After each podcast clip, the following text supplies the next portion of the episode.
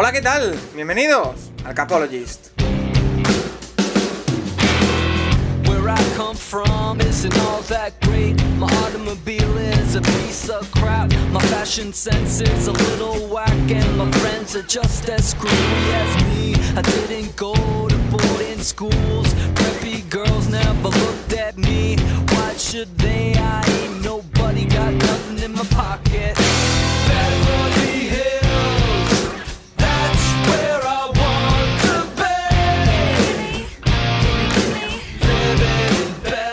¿Qué tal? Bienvenidos al Capologist, tu podcast sobre NFL más interactivo. En una semana en la que ya por fin, ya sí, ya no hay marcha atrás, podemos hablar de cosas que han pasado en el campo. Ya ha comenzado la NFL, ya ha comenzado la regular season con su primera semana y vaya semana, vaya partidos que hemos vivido, empezando por lo que pudimos ver el jueves en ese partido inaugural entre Tampa Bay Buccaneers, los actuales campeones, y Dallas Cowboys, donde ya hubo polémica incluso al final con esa victoria del conjunto de Bruce Arians y Tom Brady. También un domingo frenético con muchas sorpresas, la verdad, con por ejemplo una AFC Norte donde han ganado los Bengals y los Steelers y han perdido los Browns y los Ravens, algo que era difícil de prever. Pero ha habido muchísimas cosas de las que hablar, muchísimas eh, sorpresas y también como siempre el primer lunes, el primer martes después de la primera jornada es tiempo para sobrereaccionar. Es tiempo para jugar un poco y es lo que vamos a hacer con vosotros. ¿Qué es lo que creéis que podemos sacar como conclusión después de la primera semana? Sí que es cierto que nos lo tenemos que tomar un poco con filosofía.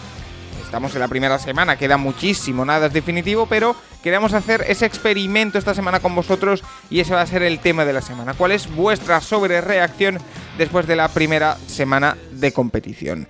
Después de una primera jornada, como decimos, frenética, con muchas sorpresas, como siempre la NFL nunca defrauda la, la Liga Nacional de Fútbol Americano. Queríamos también responder a todas vuestras preguntas después de la semana 1, mirando también hacia la semana 2, porque hay muchísimos temas encima de la mesa. Así que también lo haremos. También tendremos Rincón del College, donde por ejemplo ha caído Ohio State, que es el número 3, donde eh, USC ya ha cambiado también de entrenador, semana 2, recordemos. Así que eh, muchísimas cosas de las que hablar a lo largo de este podcast del Capologist, que aprovecho desde ya para daros las gracias porque la avalancha de preguntas después de la semana 1 ha sido impresionante. Intentaremos responderlas todas. Eh, Rafa Cervera, arroba Rafa Cervera 22 en Twitter. ¿Qué tal? Pues muy mal, Paco. O sea, no sé si voy a resistir toda la temporada a nivel de salud. ¿Por qué? ¿Tú sabes lo que es ver el partido del Monday Night? Sí. Que se vayan a la prórroga, que terminen a las 6 de la mañana, echarte un par de horas porque te va a llamar Pepe Rodríguez a las ocho y media y estar, en vez de dormir, solo viendo pasar balones que se estrellan en, en cascos, jugadores que hacen false start en la yarda 1, fumbles, eh, field goals largos que llegan por un suspiro. Es, es que es tremendo. No, no, no creo de verdad resistirlo. Voy a tener que cambiar el régimen y mirar solo highlights, porque estos partidos por la noche con tanta incertidumbre, con lo que pasó anoche, es que, bueno, no sé, yo hubiera estado en Las Vegas mejor viéndolo con un gin tonic en la mano derecha en vez de en mi casa con un vaso de leche la mano izquierda, ¿no? Oye, entonces llegas a este podcast porque estamos grabando, para el que no lo sepa, el martes por la mañana con hora y media de sueño. Llego a este post podcast exhausto y apenas está comenzando. O sea, imagínate cómo me voy a batir aquí con Nacho Cervera y, y, y el coreback nerd, no sé cómo lo voy a conseguir, pero bueno, vamos a intentarlo. Seguro que lo consigue, Rafa. Eh, Nacho Cervera, arroba Nacho Cervera 6 en Twitter, ¿qué tal? Muy bien, eh, ya por fin partidos, partidos de verdad. Y la verdad es que una semana muy interesante, ¿no? Eh, yo creo que ha habido bastantes sorpresas, luego veremos en el pick en que nos hemos quedado bastante cortos, la mayoría. Pero. Es que ha pero habido bueno, muchas eh, sorpresas, ¿eh? Sí, sí, semana, bueno, semana de sorpresas, la primera semana siempre es así. Pero bueno, sí que ahora lo hablaremos eh, cuando veamos lo, lo mejor y lo peor de la semana, pero quedarse con solo una cosa como la mejor va a ser complicado. ¿eh? Mira, eh, vamos a hacer una cosa. Vamos a meternos, a ponernos en situación, en sitio y espacio. Vamos a ponernos eh, a repasar muy rápidamente lo que ha sido la semana en cuanto a resultados. Y ahora eh, hablamos de lo que ha sido lo mejor y lo peor para, para vosotros. Y es que eh, los resultados son los siguientes de la semana. No, no ha habido mucho más, que no es poco. Eh, empezamos el jueves con ese partido entre Bacanes y Cowboys que ganó Tampa Bay 31-29. Ya en el domingo Seattle Seahawks le ganó 28-16 a los Colts. Eh, Houston Texans le ganó a Jacksonville 37-21. Cuidado con este partido. Eh, Philadelphia Eagles le ganó, también otra sorpresa, en mi opinión, 32-6 a Atlanta Falcons. Los Chargers ganaron 20-16 a Washington. Steelers ganó 23-16 a Buffalo Bills. Cuidado con eso. 49ers ganó 41-33 a Detroit Lions. Bengals le ganó 27-24 a los Minnesota Vikings. Los Carolina Panthers le ganaron 19-14 a los Jets. Los Cardinals ganaron, apabullaron a los Tennessee Titans 38-13. Los eh, Kansas City Chiefs ganaron 33-29, no sin suspense, a los Cleveland Browns. Eh, los Dolphins ganaron también con bastante suspense 17-16 a los Patriots. Los Broncos le ganaron 27-13 a los Giants. Los Saints apabullaron, ojito este resultado, 38-3 a Green Bay Packers. Los Rams ganaron fácil 34-14 a Chicago Bears. Y en el partido del Monday Night con prórroga incluida, las Vegas Raiders ganó 33-27 a Baltimore Ravens.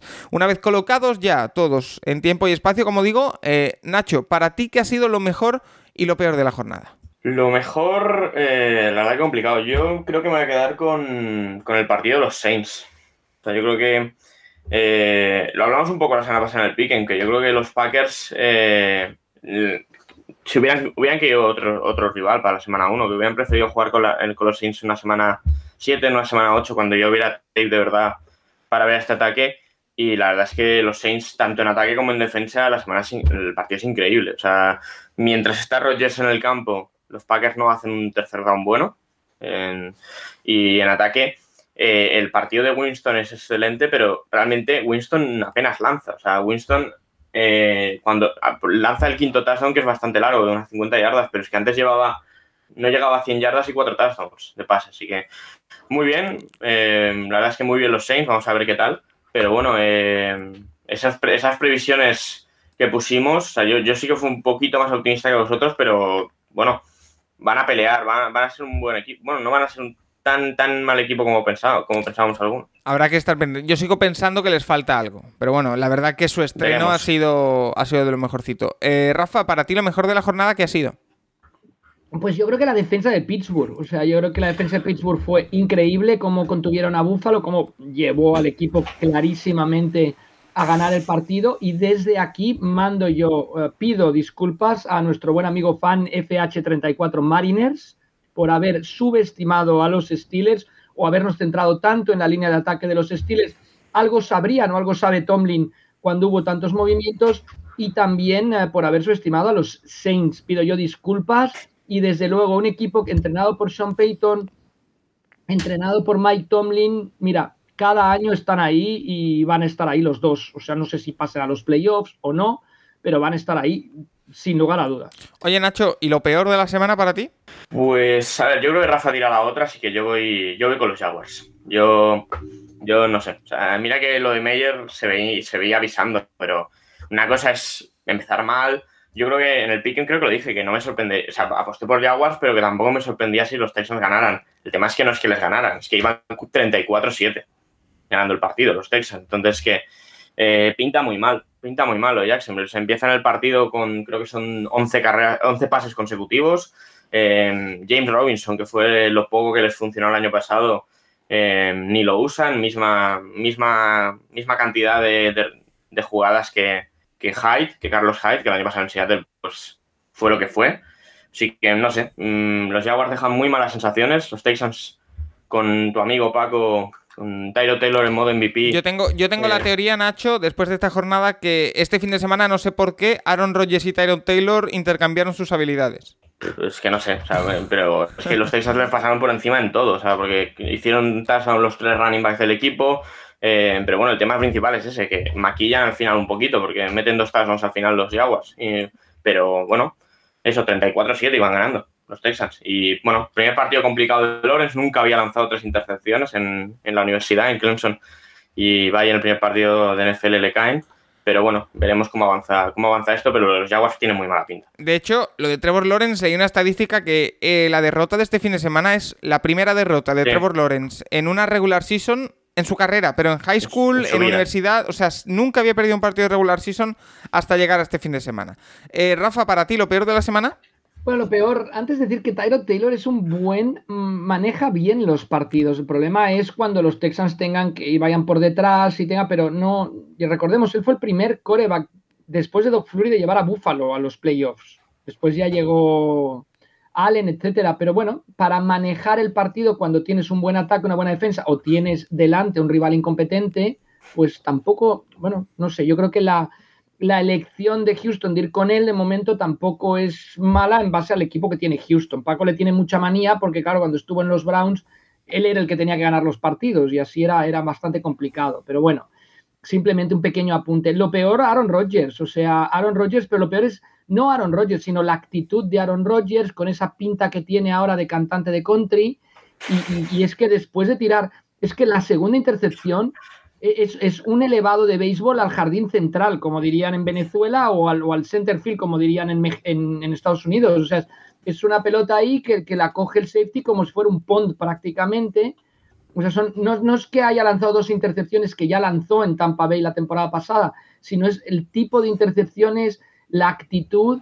Y, y tú ves un poco cómo, cómo afrontan un, un partido, un chico que empieza por primera vez Mac Jones haciendo esas dinámicas de relajación cada vez que salía del campo para sacarse todo el estrés de encima, para concentrarse. Y Aaron, Aaron Rodgers, que solo faltaba que le pasaran una guitarra y que palmeara el receptor este estelar que tiene, que estaba a su lado, pues igual. Entonces, no sé lo de.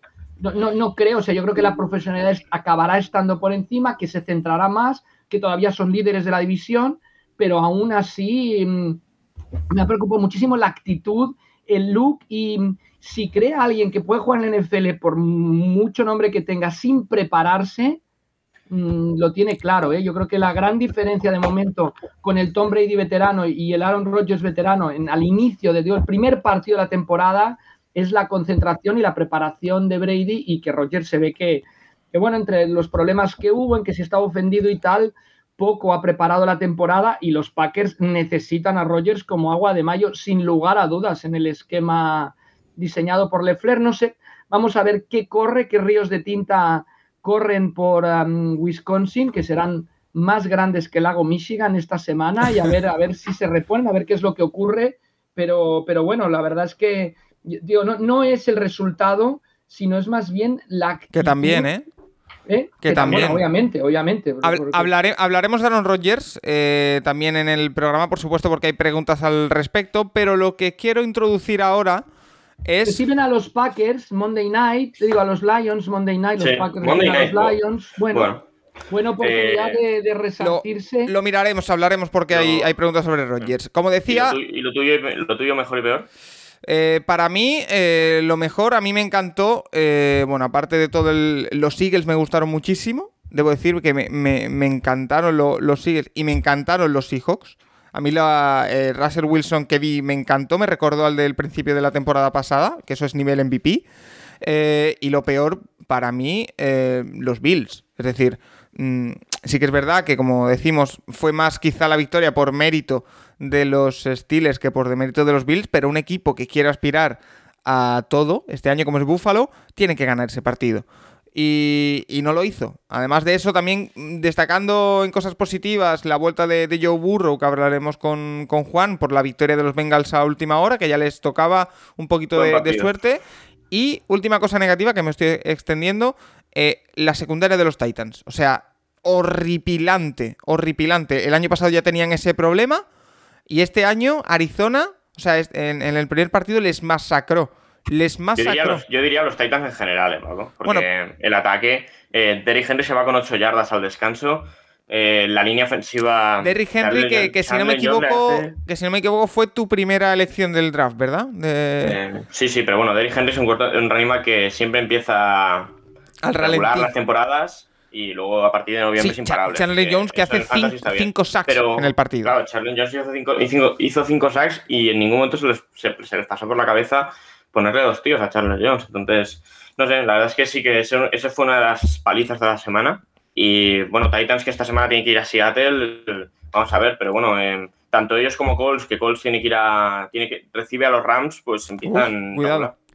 Eh, como decíamos, eh, estaba introduciendo que recuperamos una sección de la temporada pasada y yo creo que no hay mejor momento que ahora para sacarla, que es el premio Matt Patricia al entrenador que peor ha gestionado su partido de la semana. Ya no tenemos a Matt Patricia en un banquillo NFL, sino que está eh, como consultor en los Patriots, en el cuerpo técnico de Bill Belichick, pero su espíritu continúa en este programa y por lo tanto Nacho, Rafa, creo que tenemos candidatos, no sé si un par o tres, me tenéis que, decir para ese premio eh, para el que va a votar la gente. Entonces, eh, no sé si empezamos, por ejemplo, Nacho, ¿tienes los nombres o Rafa? Yo propongo a Sean McDermott, parece mentira, pero los Bills van ganando a los Steelers, los Steelers no han hecho un solo touchdown en el partido, es el último cuarto, cuarta y una en la yarda 50 prácticamente, y se sacan ahí una jugada horrorosa, un pitch atrás a uno de los running backs cuando solo tienen que avanzar media yarda la estatura de Josh Allen o hasta un punt y obligarle a los Steelers a recorrer todo el campo hubiera sido mucho más sabio. Los Steelers acaban anotando touchdown en ese drive, en el siguiente bloquean el punt, pero pésimo manejo de partido para mí en un partido que tenían que ganar sí o sí los Bills y que se les escapa en el último cuarto. Ya sé que el margen era muy justo, pero para mí los otros que lo hicieron fatal o que manejaron fatal se acabaron escapando con una victoria, por lo tanto, McDermott es mi candidato. Oye, pero eh, también lo podemos meter, ¿no? Eh, creo que estás pensando en Shanahan, ¿no? Claro, sí. Sí, yo creo que hay otros dos candidatos que estuvieron a punto de perder partidos que tenían muy ganados, que son los Bengals de Taylor. O sea, los Bengals de Taylor vienen entrado el, el último cuarto y van ganando de 10, 24-14, y consiguen, consiguen irse a la prórroga. Y bueno, la prueba ganan por una jugada bastante discutible en el fumble ese de, Dalvin Cook, que luego, luego hablaremos. Pero bueno, eh, y, porque Burro se juega el cuarto down y lo convierten, pero estuvieron a nada de perder los Bengals un partido que tenían, tenían ganado. Y luego sí, está el caso de 49ers, que yo creo que es más bien un toque de atención que otra cosa, pero sí es verdad que un equipo que va ganando por, creo que eran 24 puntos o incluso más, eh, bien entrado el último cuarto, eh, de repente encontrarte 8 arriba y posesión de los Lions es curioso. Es curioso que los otros últimos años con Patricia los Lions han sido al revés. Serían el equipo que ganaba de 20 y acababa palmando el, primer partido de temporada. De ahí, nació, el premio el año pasado. Y este año casi hacen lo contrario. Con, con, Dan Campbell, los Lions que fueron. Lo de la primera parte de los Lions fue dantesco. O sea, les meten 31 puntos en la primera parte de los 49ers. Pero a partir de ahí eh, San Francisco se relajó demasiado y casi, y casi, casi les sorprenden, pero bueno.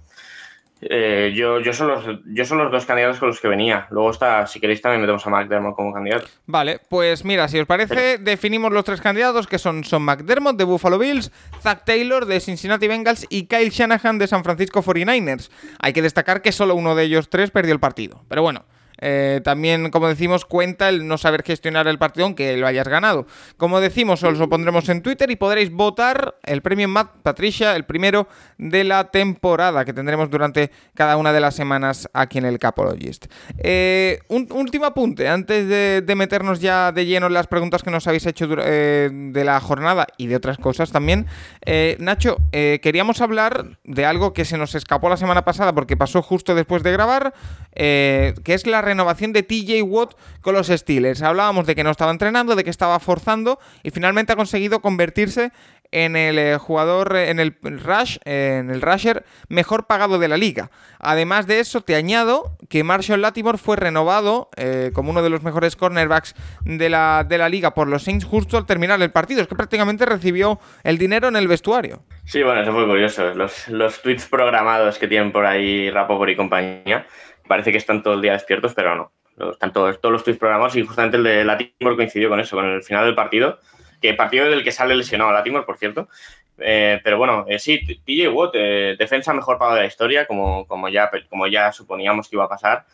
cuatro años, 112 millones, 28 de media. Supera, creo que, creo que la, anterior era Bosa, que había, Joey Bosa, el de los Chargers, que había hecho 27 al año, pues uno más, lo lógico. Así que bueno, eh, bien porque bueno, TJ Watt estuvo al, principio de la semana pasada sin entrenar y luego pues en, ese, en esa remontada de los Steelers fue un, fue un factor clave. O sea, hizo, tuvo un fumble, tuvo un par de un, sack también creo, o sea que eh, partidazo de, de Watt y, y bueno, eh, un jugador que tenían que retener sí o sí, los Steelers. Y por parte de Latimore tampoco había ninguna duda de que había que pagarle. Bueno, Latimore, el tema principal con Latimore es que tuvo un tema pendiente eh, que lo tuvieron en Cleveland durante la offseason y había gente, había, se pensaba que a lo mejor por esto no, la, renovación llegaba a final de temporada o se alargaba un poco el tema, pero bueno, al final sí que le han dado el dinero, 5 años 98 millones, mm, casi 20 millones al año. Y bueno, eh, yo creo que Latimore desde que llegó fue, fue rookie defensivo del año en su temporada eh, y en aquella temporada que los Saints dan el subidón con, con Camara, con él, eh, con, ese, con ese draft tan bueno que hicieron. Y, muy bien hecho. Es que a los buenos los tienes que retener. O sea, se ha visto esta semana que siempre hablamos de que no hay 32 quarterbacks titulares. Eh, mi sensación es que tampoco hay 32 cornerbacks buenos. O sea, y si tienes uno, tienes que mantenerlo sí o sí. Entonces es que ves equipos que tienen uno cogido con pinzas y de repente lo pierden por lesión tipo pues lo que les ha pasado a los 49ers con Berret, que es un jugador que, bueno, una pena, una pena el tema físico que tiene, pero eh, tienes que mantener a los cornerbacks, este lo tienes que mantener y, y, y Latimore es uno de ellos. Pues eh, TJ Watt se queda con los Steelers, Marshall Latimore se queda con eh, los Saints y lo que nosotros vamos a hacer es quedarnos con vosotros para hablar y responder a vuestras preguntas. Comenzando por una que nos hacen en común tanto Héctor Villarreal como Raulito, que nos preguntan básicamente por hacer un pequeño resumen eh, del parte de lesionados de lo que ha sido esta primera semana, porque ha habido nombres importantes, eh, Rafa, que se han eh, caído de los equipos por lesión, como son Gallup, Jerry Yeudi o el mismo Ryan Fitzpatrick, que hablaremos luego de él en profundidad. Zach Martin también se perdió el primer partido, pero creo que tienes un pequeñito resumen de los jugadores más importantes que han caído lesionados en esta primera semana, que siempre es una de las de las lacras del comienzo de la regular season porque los pilla a muchos jugadores fríos y acaban eh, cayendo lesionados. Pero no sé si nos puedes resumir, Rafa. Bueno, Galo em, tiene una lesión en el muslo y me parece que está en IR, Nacho, que eso quiere decir que no puede volver hasta qué día. Eh, dijeron, bueno, eh, si te meten en IR son mínimo tres semanas, pero Galo dijeron que iban a ser tres, tres, cinco semanas. O sea, como mínimo tres semanas, Galo. Judy al final parece que no es tan grave, estamos hablando de un esguince de tobillo. Eh, le tienen que hacer todavía, le tienen que hacer todavía mm, pasar pruebas médicas y todo, pero parece que no es tan grave. Fitzpatrick, cadera derecha, como mínimo seis semanas, quizá más. que va a estar tiene, mala pinta, tiene, mala pinta, lo de Fitzpatrick. Tiene mala pinta lo de Fitzpatrick. Jason Barrett eh, parece que cruzados fuera para toda la temporada en los 49ers. Se habla de que puedan fichar a Richard Sherman. Jerry Willis, el, el Jedrick Wills, el tackle de los Browns. Eh, tobillo parece que no es Aquiles, pero todavía no es seguro. Si fuera Aquiles, eh, va a estar bastante tiempo fuera. En los Jets, Meki Beckton, rodilla. Vamos a ver cómo acaba, porque sería un golpe durísimo para los Jets. Dijeron, ¿Mm? Beckton dijeron ayer eh, cuatro o seis semanas, porque es, el, es, el, MCL. Pero bueno, lo de los Jets, Zach Wilson corrió por su vida al pobre durante todo el partido, y si le quitas a Beckton, es que no sé, o sea, es lo de ese ataque, yo no sé si acaba sano la temporada Wilson, eh, viendo los golpes que se lleva. Jeff Okuda, muy mala suerte, el cornerback. Aquiles fuera para toda la temporada, el cornerback de Detroit. Eh, estoy viendo a Rashad Penny, pero no creo que le importe mucho a Nacho. Mm, no. El JJ Artega Whiteside, problemas de tobillo, hay que lo tienen que evaluar. Eh, Monster, el running de los ocho semanitas fuera va a estar, el running principal de los Phoenix. Pero bueno. Eh, Trent Brown, rodilla, dejó el partido contra Miami, también lo tienen que evaluar. Y no sé si me dejó alguno más importante. Marshall Latimore, un dedo de la mano eh, que le van a tener que operar, pero estará semana a semana. O sea, con toda la operación puede jugar el próximo partido probablemente. Y luego en sanciones, bueno, sanciones la El Collins, el right tackle de los Cowboys que muy buen, ataque, muy buen partido de ataque de los Cowboys, pero ya han perdido dos piezas para la semana que viene. Eh, cinco semanas de sanción por no pasar las pruebas de, drogas. Bueno, de hecho, por de no, hecho presentarse. Eso es, de hecho creo que es por no presentarse. sí, sí, eh, por no presentarse, sí. Eh, Nacho, échale un ojo porque creo que le estás dando golpes al micro y se escuchan. Em, vale, y otro tema candente de la semana, porque al final la primera semana siempre trata de novedades, Rafa, y de cosas que, que no estamos acostumbrados a ver. Por ejemplo, el cambio con los dorsales. Eh, nos pregunta Alberto Carmona y también Don Bolichín que si em, cómo nos ha sentado el ver, por ejemplo, a, receptores con números de una sola cifra, a también defensas con una sola cifra. Eh, yo debo reconocer que a mí me impacta un poco. Es decir, todavía no me he acostumbrado, por ejemplo, ver a Parris Campbell con el 1 en los Colts, por ejemplo, o a Waddell en, eh, perdón, a Jamar Chase eh, con el 1 en los Bengals. No es algo a lo que esté acostumbrado y me, costó, ¿eh? Me impactó. ¿Viste lo de la secundaria 49ers? No, los, dos cornerbacks y los dos safeties han puesto 1, 2, 3, 4. Ah. no, pero eh, ¿qué os pareció? Es decir, el tema de los dorsales. Yo sé que eh, Rafa no estaba muy a favor del cambio. No sé si eh, lo notaste mucho o, simplemente no te diste cuenta, Rafa. No, yo me parecía que por momentos que estaba viendo a Appalachian State contra la Universidad de Ohio, en vez de ver un partido de la NFL. O sea, a mí me hace daño a los ojos, ya nos iremos acostumbrando. Y además que deja mucho más expuestos a los jugadores. Micah Persons en aquella jugada que no sabe ni a quién está cubriendo, si hubiera llevado un 50 y algo, quizá hubiera pasado más desapercibido, pero a llevar el 11 es que todo mundo sabíamos quién era ese jugador. Entonces, a mí me va a costar acostumbrarme, pero mm, pues nos tendremos que acostumbrar, sin lugar a dudas. Nacho, ¿se te hizo raro? Lo veo poco profesional. Oye, si juegas en la NFL, pues te toca llevar estos números. No, no, no puedes llevar el número que te dé la gana. No sé, yo a mí se decía mucho el tema de, que en todos los cuerdas tenían que fijarse mucho más, pues es deporte al final. No, a mí me parece bien. O sea, la norma al final lo que ha cambiado les han dado. Los running por ejemplo, backs, receivers y por ejemplo, pueden llevar del 1 al 49 y del 80 al 89. Eh, el tema sobre todo los linebackers, que los linebackers pueden llevar del 1 al 59 y del 90 al 99. Y claro, te plantas ahí al partido, muchos parrashes están están eh, bueno están marcados como linebackers y claro, eh, te plantas ahí con Melvin Ingram con el 8 de los Steelers Seattle plantándote en el campo a Dunlap y a Mayowa con el 8 y el 10, eh, bueno, es lo que hay. Al final, eh, a mí no me parece mal. O sea, al final, eh, la gente que vea college lo habrá visto ya muchas veces y, no sé, limitar el número tanto a por posición, no sé, me parece yo, que... creo que además está muy mal porque es poco educativo. Es una persona que empieza a ver el fútbol americano. Antes era más fácil decirle, mira, los linebackers llevan de este número a este, del 50 al 59, del 91 al 99 yo, yo creo así, eh, la pregunta que hay sobre qué números, Nacho ya lo ha explicado, solo hay que decir que se respetan los números de la línea de ataque, sobre todo, de defensa también, pero sobre todo de ataque, las líneas interior de ataque tienen que llevar números del 50 al 79, que son los receptores no elegibles de atrapar un pase, a menos de que se reporten elegibles colocándose en el extremo de la línea y avisándolo antes de la jugada. Lo demás, prácticamente cualquiera puede llevar el número que quiera. Ya lo ya ha dicho Nacho las restricciones, cómo van. Vale, eh, pues mira, eh, vamos a empezar. El tema de hoy ya lo hemos dicho que lo hablaremos después, es eh, la sobrereacción después de la semana 1, pero ya Fan Washington Football Team nos invita a sobrereaccionar un poquito, así que vamos a entrar al trapo. Nos dice, después de la primera jornada, ¿quién ganará cada división? es una pregunta difícil, pero por ejemplo, es que ahora, si nos fijamos en las divisiones, en la NFC es una este. pregunta buenísima, porque mira, Paco, repasa los líderes de división en estos momentos. Mira, eh, ahora mismo, líderes de división son. En la NFC este, Philadelphia Eagles, que es el único equipo de la división que ha ganado su partido.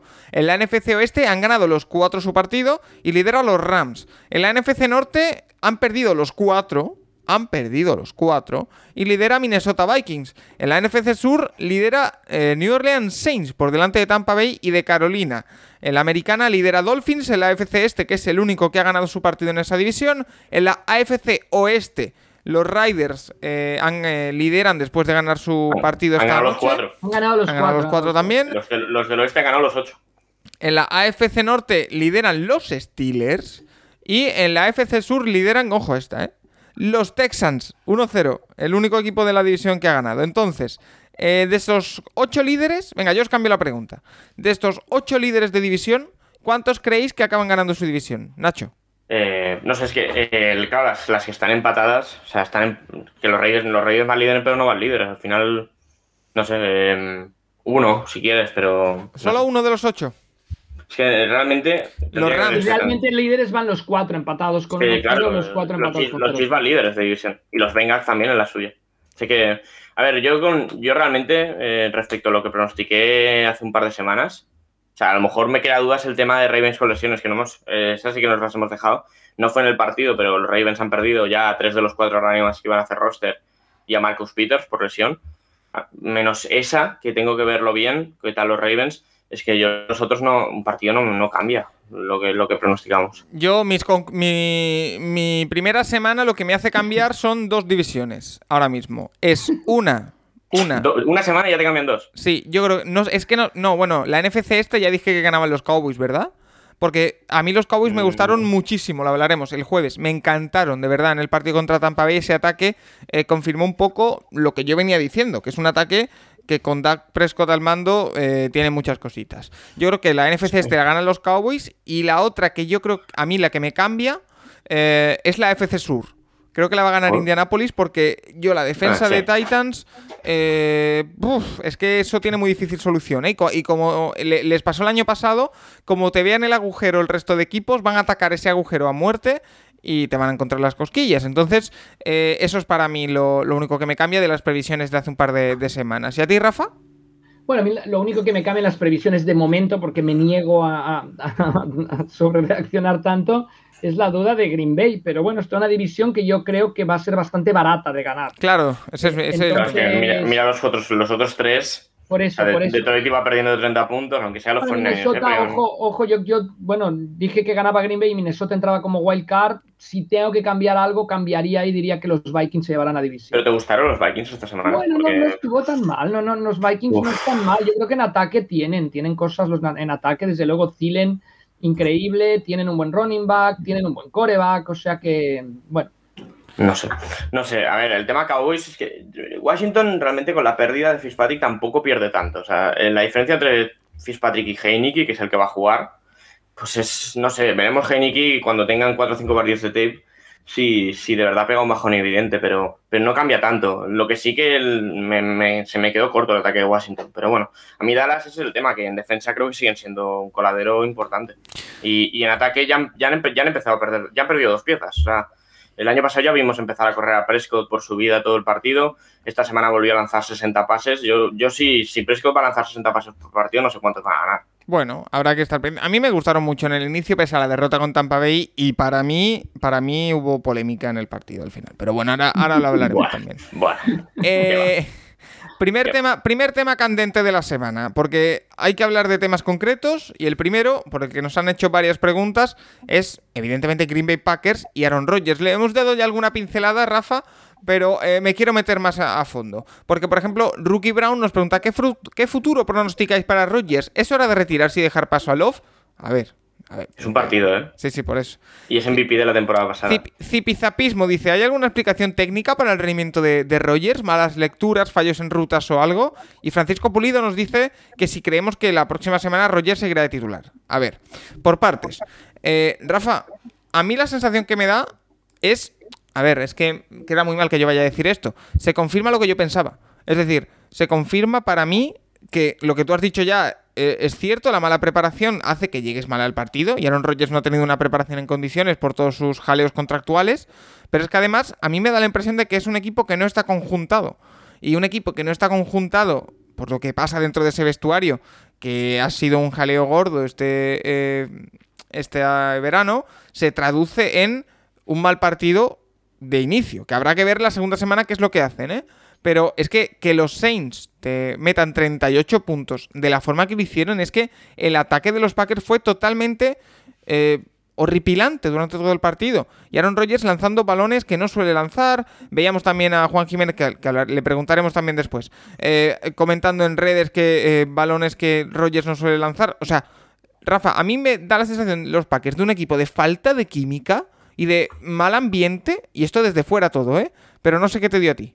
No, yo, creo que, a ver, es un equipo que ha ganado 26 partidos de temporada regular en los últimos dos años, que es increíble, y quizá por eso nos sorprende tanto, ¿no? Que si hay mala química, que están enfadados, que si cuando has arrasado, es un equipo con un grupo de receptores, yo diría el más justo o entre los tres más justos de la NFL, únicamente está Devante Adams con una calidad contrastada, los demás y yo creo que la, gran maravilla de los Packers, la campaña pasada y la anterior, es un diseño de juego en ataque muy para Rodgers que le va muy bien y esto. A mí me parece que el único problema de Rodgers, el único es, es, de actitud en este partido. Vamos a ver si corrige. No podemos decir que va a ser así toda la temporada, pero este partido es de actitud de poca competitividad, de, de, menospreciar a los Saints y así acabó. Pero yo creo que es más esto. Si se repite, entonces sí que, las alarmas tienen que dispararse a una velocidad impresionante antes de la temporada perder en campo de los Saints, digamos que podía ser previsible, sobre todo en temporadas anteriores, aunque el año pasado hacen un recital en New Orleans los Packers, ¿eh? no nos podemos olvidar. Bueno, vamos a ver qué ocurre después, pero yo más que, más que un problema de vestuario, de, yo creo que ahí el problema es, es Aaron Rodgers de actitud en este partido y vamos a ver qué hacen los Packers para, para cambiarlo y, vamos a ver cómo, cómo, evoluciona la temporada. Es que, eh, Nacho, no sé hasta qué punto es significativo que al final en el último cuarto sacaran a Jordan Love. Es que. Ah, porque van perdiendo de 30, ya da igual. Claro, no, no, eso no es significativo. Pero eh, hay, de 30. a todo el mundo hay que decirle que Aaron Rodgers, salvo catástrofe mundial, va a ser titular en la semana 2, no hay ningún tipo de problema y que no se tiene que retirar.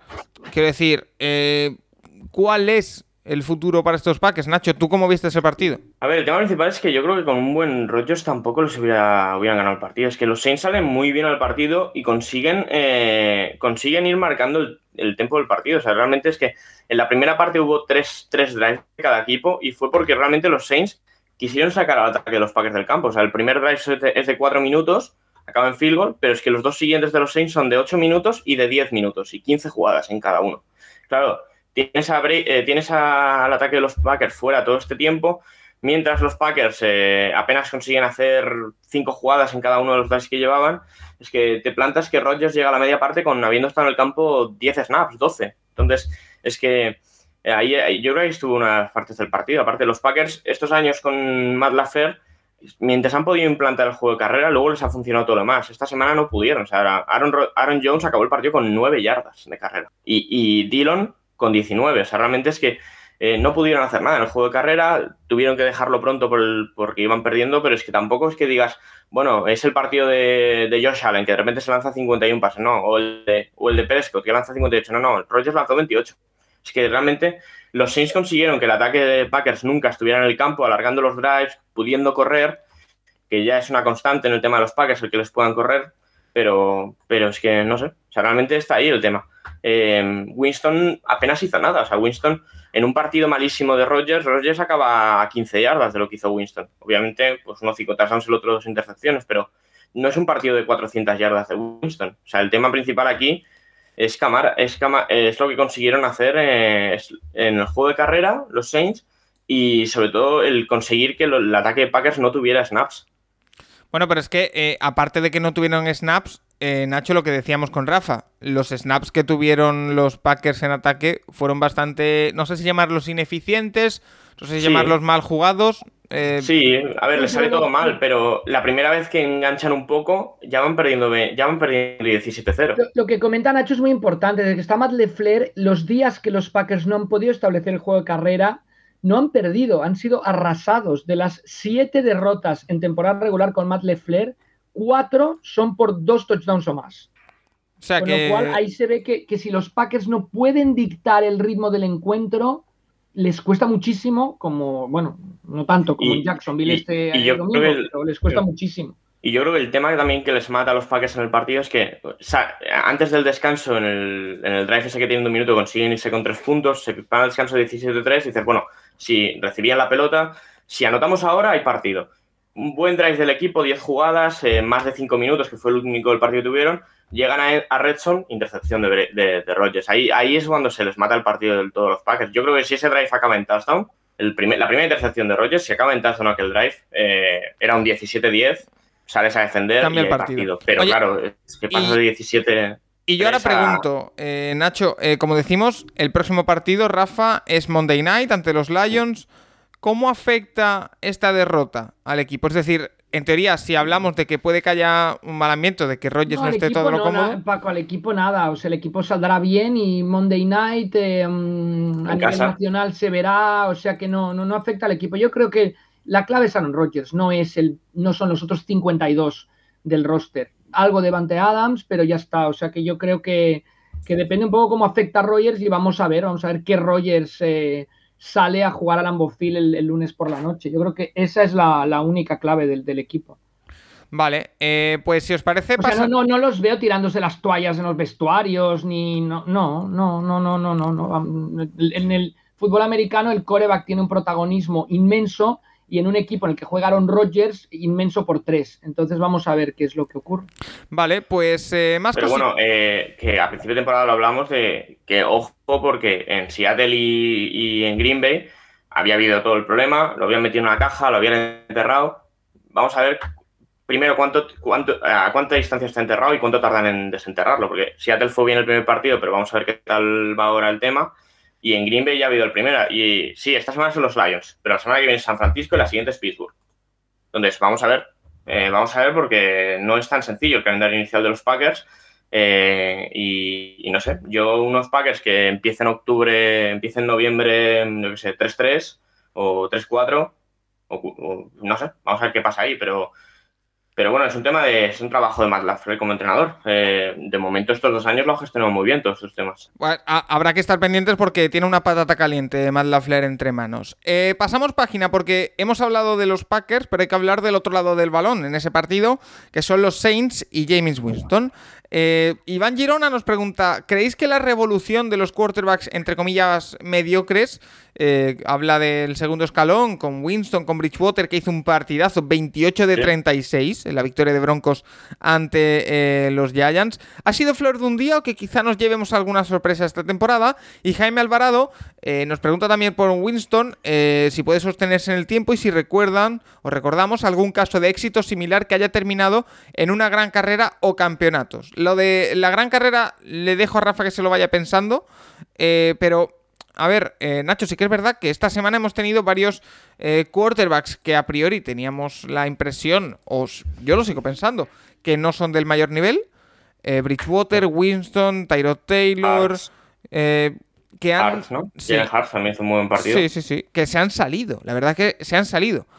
supongo que habría que examinar cada caso de forma diferente, pero sí que es verdad que es una tendencia que hemos visto. Quizá en esta primera semana también afecta mucho cómo hayas preparado el partido en cuestión. Eh, y a medida que van pasando las semanas, el talento, digamos que se va imponiendo. Bueno, también es el. Hay que decir que en esos partidos, justamente, em, la planificación del equipo sale tal cual, sale perfecta. Entonces, vamos a ver un partido que esté más igualado, porque a mí, no sé, el ataque de los Falcons me decepcionó un montón. Yo pensaba que el ataque de los Falcons era, era capaz de poner muchos puntos y se van, muy, se van con seis ¿no? del partido.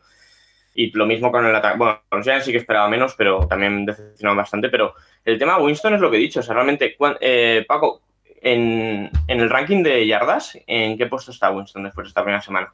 No, está muy bajo porque ha hecho 148 yardas. Es el 30, o sea, realmente hubo 29 cuartos que lanzaron más yardas que, Winston esta semana.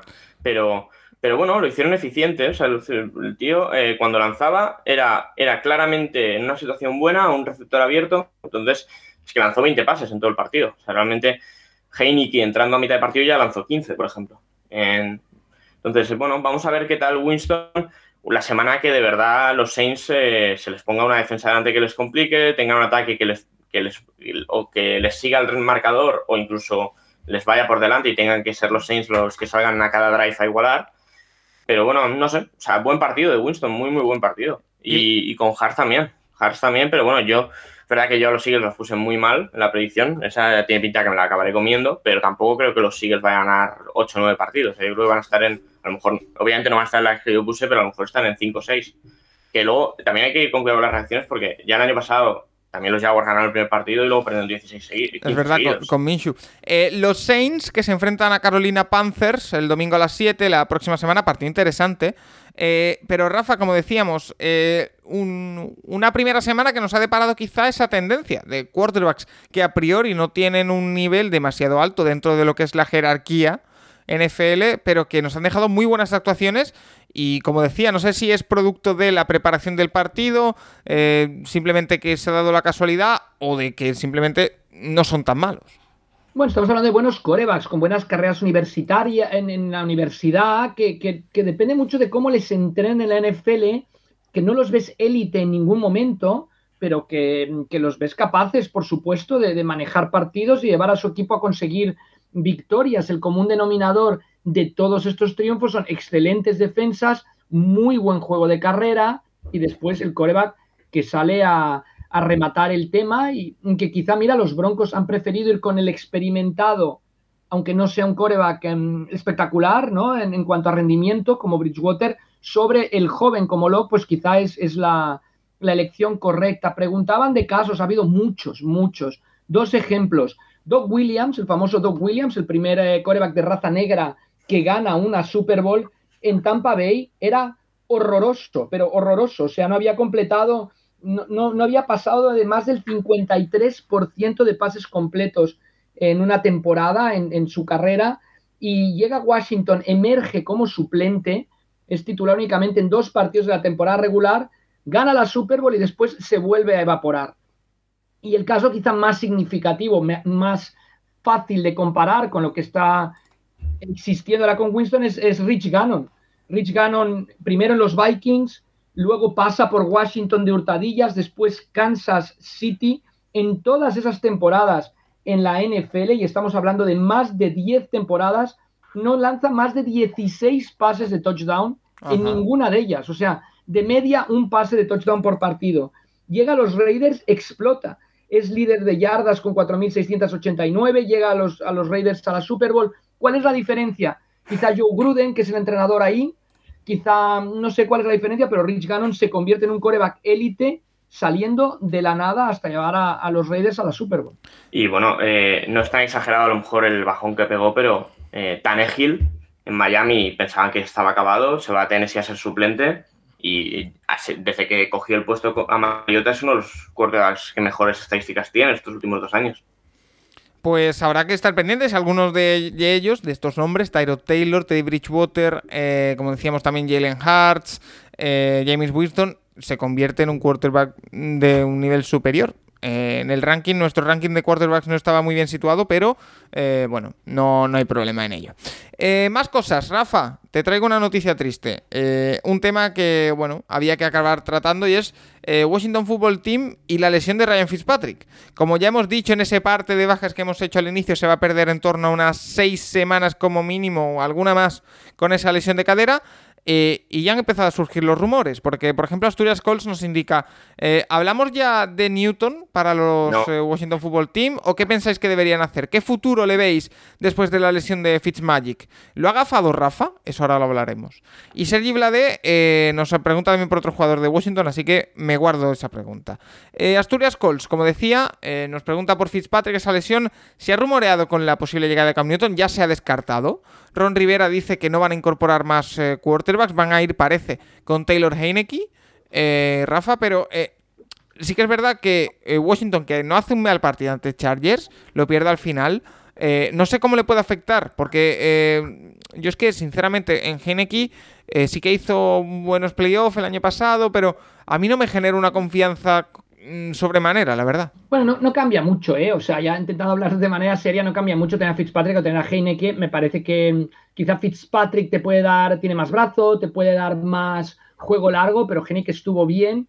Los ex-Redskins, su clave es la defensa, su clave es poder correr el balón. El coreback es una asignatura que han dejado para próximas temporadas. Yo, por supuesto, que no veo a Cam Newton llegando aquí. O sea, Cam Newton con Rivera no pudieron acabar bien en Carolina, porque justo Rivera mm, trabajó excesivamente a, Newton al final. Washington no jugó un mal partido, tenía un gran rival enfrente, decisión también controvertida de Rivera, chutar un punt y no ver más la pelota. O sea, cuando está dominando el ataque rival no le des la pelota porque vas perdiendo y no la vas a volver a ver. Pero no, yo creo que ver con Heineke y después va... Ahora es que qué pena que el equipo que está más delgado en la posición de coreback o tiene más problemas del NFL en la posición de coreback o está más cuestionable o de los cinco que están más, más justitos son el que los que tienen la lesión justo en la primera, en la primera jornada. Eh... Y Patrick probablemente sí. Eh, eh, Nacho, también nos pregunta Sergi Veladé por Jamie Davis, que dice que ha decepcionado en los tres eh, partidos de pretemporada y que el domingo estuvo desaparecido, el linebacker de Washington. si podemos esperar una vuelta de tuerca o le podemos empezar a señalar como bust. A ver, es pronto todavía. No, a ver, es que ser rookie y linebacker en la NFL es difícil. O sea, eh, ya vimos eh, también Micah Parsons, el juez estuvo un poco perdido. Eh, directamente, o sea, hablábamos a maravillas de Usu Coramoa, pues de momento no es titular, ya lo será durante la temporada, pero ser, ser titular en la NFL en este tipo de posiciones en las que tienes que hacer tantas cosas es muy difícil. Pero bueno, aquí con calma, obviamente. Bueno, Micah Eh, Parsons también estuvo bastante perdido. Sí, ¿no? Sí, sí, Y por eso. yo admiro más a Devin White, ¿no? El, el proceso Claro. que ha hecho, viendo lo que le cuesta a los linebackers, lo que dice Nacho, juegas de end y tú eres rush de quarterback, ¿no? Y poco Ah, más. Pero, por ejemplo, eh, eh, White, el de, el de los Buccaneers, también la primera temporada, la primera mitad, eh, estaba bastante perdido por el campo. Pero bueno, físicamente es, lo, es, una, es una bestia y al final ajusta bien y consigue. Pero bueno, eh, que da igual. el tema es principal es pues que juegue que, y ya, ya irá mejorando. Pero bueno, no sé, mira, Jordan Brooks a Brown Seattle, la primera mitad de la temporada no juega nada. Y luego, pues, no sé, esta semana ha sido una locura, por ejemplo, en su en el partido de su segundo año. Vale, eh, más cositas. Por ejemplo, eh, Pablo18 nos pregunta por el partido de los Patriots, que como ya hemos dicho, perdieron 16-17 ante Miami en un partido, eh, la verdad que bastante denso, partido cerrado, un partido entre dos equipos que se jugaban mucho, lo sabíamos, aunque es solo la semana 1, pero como ya decía Nacho la semana pasada, probablemente se estén jugando entre ellos dos un puesto de playoff y hay que jugárselo desde la semana 1. Nos dice, eh, en varios eh, medios de Boston se está criticando el play calling de McDaniels.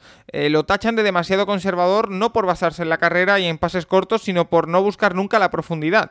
El año pasado con Cam Newton lo podían entender, pero no así hoy. ¿Qué opináis? Eh, Rafa, ¿se puede criticar el play calling de New England Patriots? Yo es que hablaremos de Mac Jones, sé que dejó una muy grata impresión, pero eh, ¿se puede criticar el play calling del equipo de New England? Yo creo que, que, en lo absoluto. O sea, Miami planteó un partido excepcional en defensa. O sea, la defensa de los Dolphins desde que ha llegado Flores es increíble.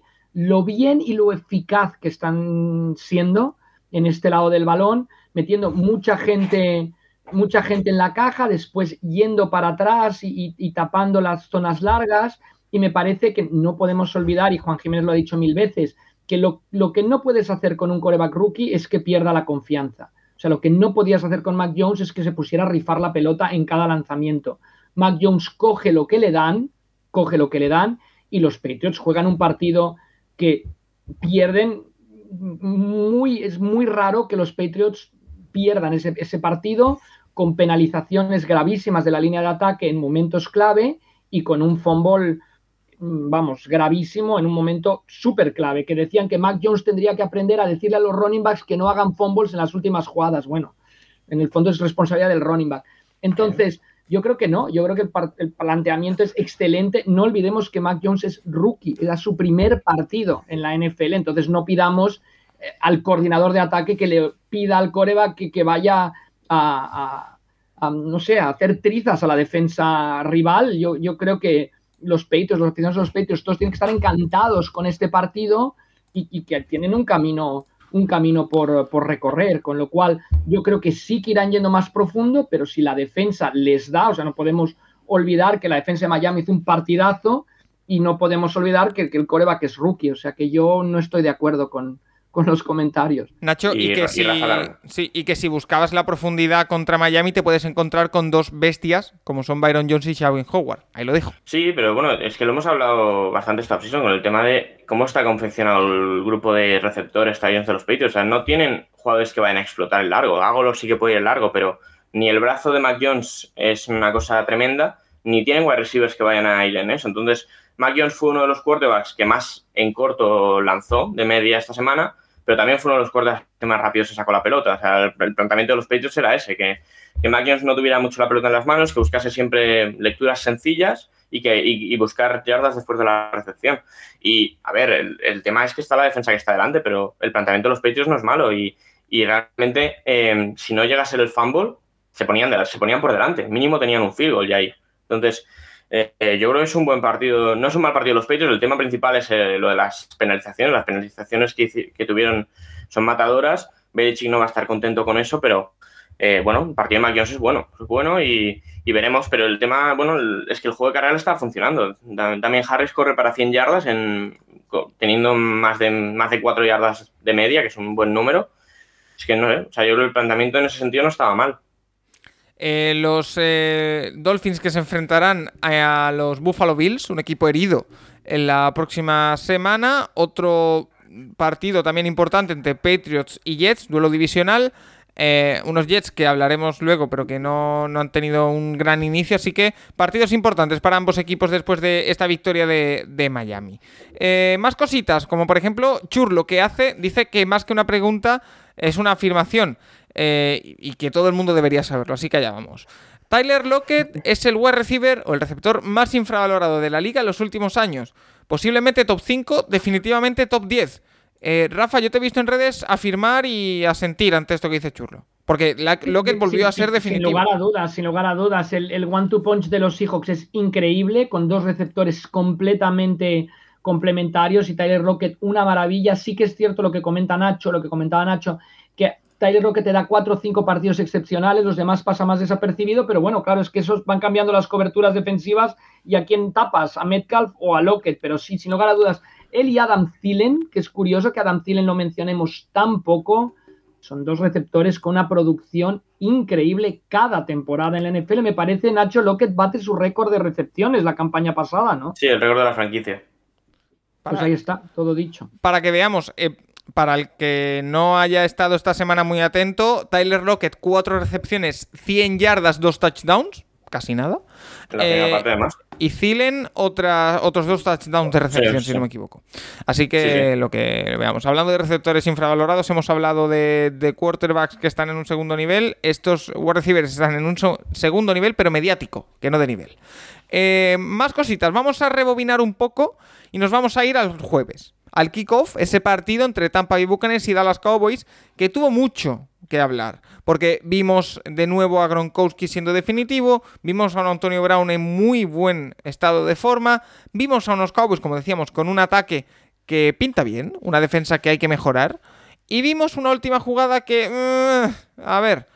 Eh, nos pregunta Íñigo de Diego sobre ese partido. Eh, tras el gran partido de Dallas contra Tampa, ¿creéis que serán capaces de mantener ese nivel todo el año? ¿Os pareció falta de Godwin sobre Brown en el último drive? ¿Favoritos a la división? Y OBS Trujillo también nos pregunta por esa falta o posible falta en la última recepción del partido de Chris Goodwin. A ver, eh, ronda rápida. Nacho, ¿para ti es pass interference ofensivo de Chris Goodwin? Eh, lo vi un poco riguroso, pero yo, por lo que me ha explicado Rafa, no. No, yo, yo ya te digo que para mí en directo me lo pareció. Y en la repetición parece menos, pero porque a cámara lenta todo este tipo de acciones parecen menos. Pero para mí hay empujón de Goodwin al defensa de, Dallas y por lo tanto pass interference ofensivo. Pero Rafa, tú que eres el experto aquí.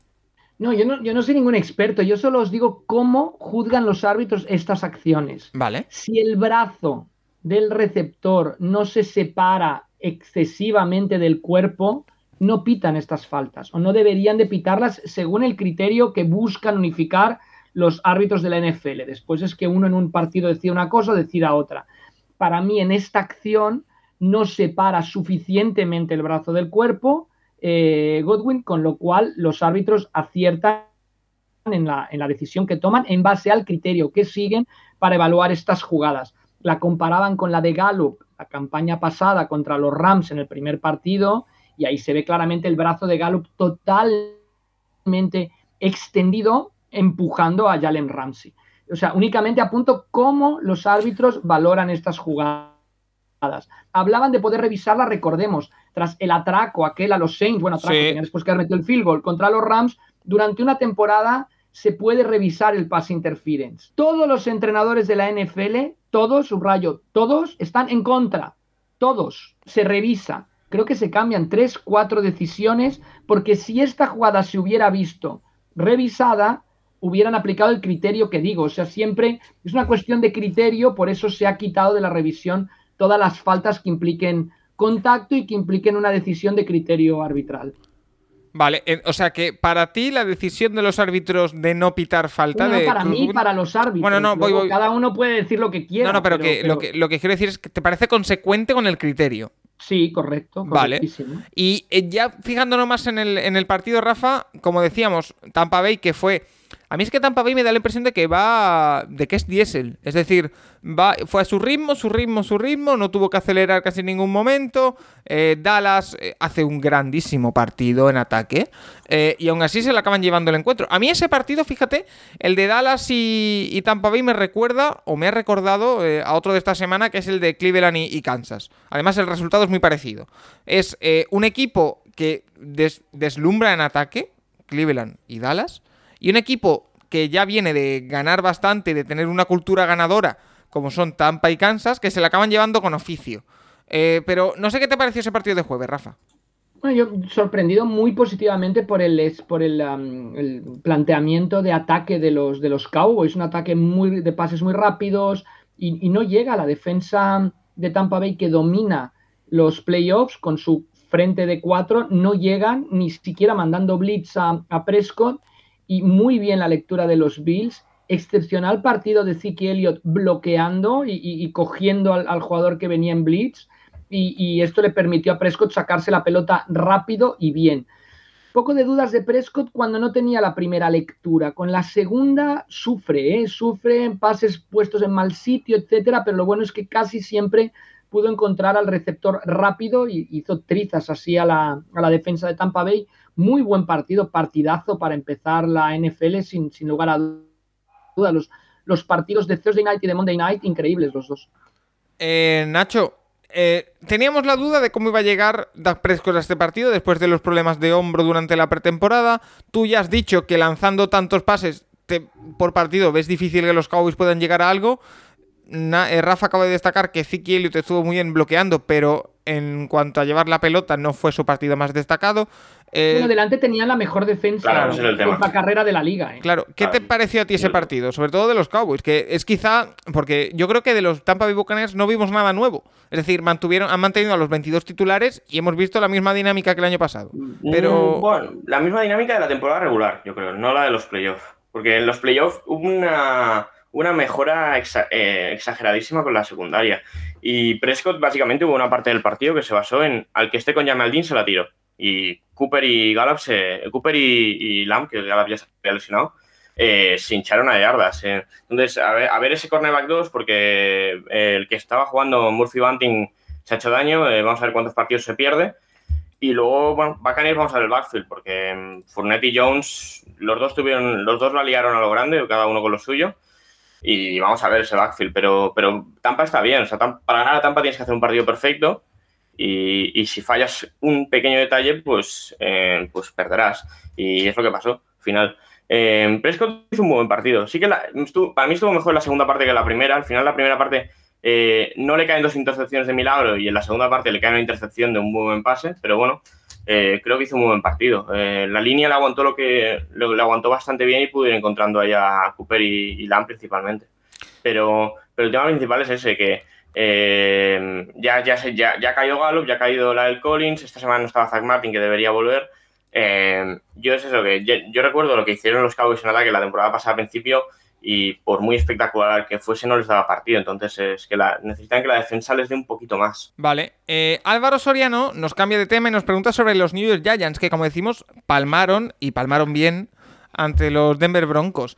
Dice, eh, sobre Giants, creo que Jones estuvo bien hasta el fumble y que la línea ofensiva le dio tiempo, aunque el left tackle es un solar. La defensa lejos de su nivel. Para mí, lo peor, el play calling. No puedes correr siempre en primer down, sobre todo cuando era claro que Barkley no está al 100% todavía. Eh, Nacho, aquí veo yo una clave, y es, nos dice Álvaro con buen criterio, creo que Daniel Jones estuvo bien hasta el fumble. Pero es que el problema de Daniel Jones es que prácticamente en cada partido tiene un error de este tipo. Ese es el problema de Daniel Jones. Sí, el principal problema de la carrera de Jones es que no, sabe aguantar, o sea, es incapaz de, no tener turnovers por partido. O sea, en, en 28 partidos que la NFL ha lanzado 22 intercepciones ya te miro el número de fumbles, pero está por ahí eh, también. Pues míralo, que mientras le voy, preguntando. 30, 30. fumbles en 28 partidos, Es que son, son demasiados. Es más de uno por partido. no, puedes tener, no puedes tener en un equipo como los Giants, que no van sobrados, que si te ganan partidos no va a ser de 20, tener un fumble y una intercepción por partido es que es perder.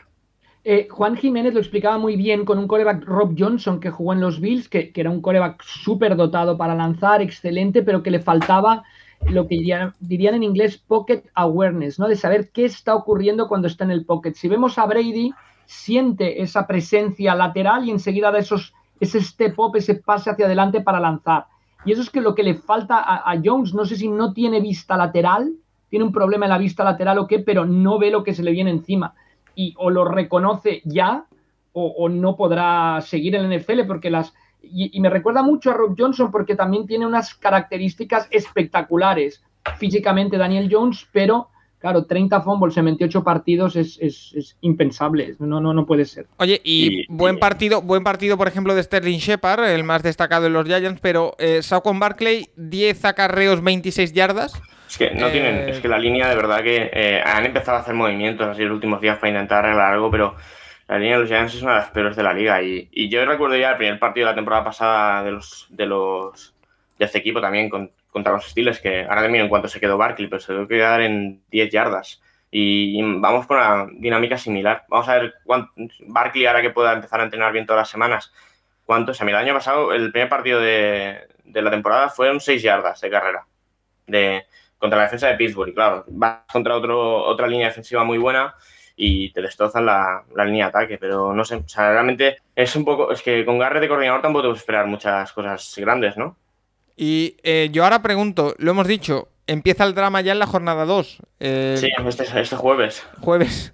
Giants Washington, donde dos equipos que están 0-1, el que se coloque 0-2, cuidadito. A ver, no va a pasar nada, evidentemente. No, no, no, para los Giants es la peor noticia. Ir contra la mejor defensa a priori de la división en Washington es... esa. No, y el tema principal es que los Giants todos los últimos años han empezado bastante mal en récord y luego en, a partir de noviembre lo han, lo, lo, han mejorado y otra vez lo mismo. O sea, el año pasado empezaron que fue unos 7 o unos 6 y, y, es que no es una cosa aislada, sí, unos 7 empezó la temporada pasada y, y, la anterior más o menos igual. Entonces es que otra vez lo mismo eh, es un poco, bueno, supongo bueno, frustrante, supongo, ¿no? Para, para ellos, pero es que bueno, siguiente tema. Eh, nos pregunta ya Javi Ugarte eh, ¿qué nos parece el tema del momentum en el fútbol americano. Una pregunta un poquito más general. ¿Creéis que existen esos momentos decisivos que cambian por completo el rumbo de un partido? Sí, sí y por supuesto que sí. Rafa, ¿el tema del momentum eres creyente o no? Sí, sí, clave, clave. además, las buenas rachas. No, en el deporte no vas a estar los 60 minutos del partido dominando con lo cual tienes que aprovechar los momentos que tienes al rival hundido en la lona, como dirían en términos de boxeo, tienes que aprovecharlos, tienes que rematar y, por el contrario, ¿no? El, equipo que va mal y de pronto encuentra dos primeros downs y el ataque comienza a, mover el balón, también tiene que, aprovecharlo. O sea, que, de momento, por supuesto, ¿no? El momentum, esa, ese, ese momento, esa situación en la que te vienes arriba eh, hay que aprovecharlas y por supuesto que giran y cambian los, partidos. ¿eh? Por eso una intercepción en la, en la red zone rival, un fumble en la, en la red zone rival son tan duros porque no solo es perder la pelota, es pasarle el momentum al equipo rival. Oye, eh, Oscar Ercilla nos dice, eh, nos recuerda lo de los cascos, que es verdad que tenemos que mirarlo y nos propone una intrahistoria al respecto, así que me la guardo, Oscar. Sí, sí, hablaremos con Marcos Girles, que estuvo encargado de material de los Jets para que nos pueda ilustrar en esto y por supuesto que, podríamos darle una intrahistoria. Vale. Eh, David Millán nos dice, muy buenas chicos, para vosotros, ¿qué aplicación es la más completa para ver las estadísticas de los partidos? Yo uso la propia de la NFL y la de Yahoo, pero no sé si hay mejores y más completas. Un saludo y gracias por vuestro trabajo. Eh, gracias, eh, David. Nacho, yo me gusta bastante cómo plasma las estadísticas en ESPN, pero en la web. No sé si en app eh, se puede ver o si tú sigues otra. Yo me suelo ir a Pro Football Reference realmente. pero durante el partido. ¿Eh? Durante, ah, el no, durante el partido no. Durante el partido tiro más de, la, oficial de NFL, pero bueno, durante el partido tampoco miro muchas estadísticas. ¿eh? Sí que después eso, Pro Football Reference, que a las pocas horas del partido ya lo tienen todo subido, y luego a mí, yo una que, me va bastante bien es Team Ranking, se llama. Y lo tienes todavía bastante bien puesto y la verdad es que está bastante bien. Ah, pues mira, esta no la conocía. Eh, Rafa, ¿tú alguna que quieras aportar? No, no, yo tiro de CBS Sportsline, pero más porque ya la conozco y, por, por, seguir siempre, por no cambiar, ¿no? Pero, pero bueno, yo me gusta más CBS Sportsline cómo están distribuidas las estadísticas durante el partido que la propia NFL, pero, pero digo, es más quizá por, por costumbre. Vale, eh, más cositas. Por ejemplo, José Martínez nos dice: Siempre alabamos que la NFL es la mejor liga deportiva del mundo, con motivos, pero hoy os pregunto por lo contrario. ¿Qué cosas cambiaríais de esta liga tan maravillosa? Eh, ¿Qué cosas hace mal la NFL? Eh, gracias. yo solo quiero destacar aquí un tema. Y que además yo creo que lo está mejorando a partir sobre todo de este verano, ha dado un empujón importante, que es el tema de la expansión internacional. Yo creo que es algo que para la NFL, para lo que es la NFL para la dimensión que tiene la NFL, en mi opinión, y Rafa seguro que me lo rebate y con argumentos maravillosos, va tarde, para mí. Eh, es verdad que hemos tenido el COVID por medio, pero es que incluso antes del COVID ya debería haber eh, desarrollado un poquito más esa expansión internacional. Ahora parece que le ha metido el turbo y, que lo vamos a tener muy pronto, la, NFL más internacional, porque creo que es algo que debe explotar la NFL. Pero bueno, es poniéndose quisquillosos y más en apartado negocio que en apartado deporte. Eh, no sé, Rafa, si tienes algo que crees que debería mejorar la NFL. Sí, sin lugar a dudas, en el tema internacional siempre, generalmente, ¿no? Mm, había una persona, Lister Kirwood, que, que había puesto las cosas muy bien, muy claras, el padre de muchísimas cosas a nivel internacional del NFL, como el Player eh, Pathway Program, eh, del que ha salido Sammy Reyes, por ejemplo, y, otros jugadores han podido estar en Practice Squad y han dado una relevancia al NFL internacional. Eh, también el que diseñó todo el tema de la NFL internacional en Londres, pero desde luego la NFL internacionalmente tienen muchísimo camino, muchísimo camino por recorrer. Vamos a ver, ahora pusieron en, Inglaterra, está a nivel de toda Europa, no solo de, NFL en el Reino Unido, el hombre que había llevado el rugby a nivel mundial, a ver, a ver si le puede dar esa, esa vuelta, pero siguen habiendo iniciativas, pero iniciativas que no se hacen desde un plano internacional o desde un conocimiento internacional.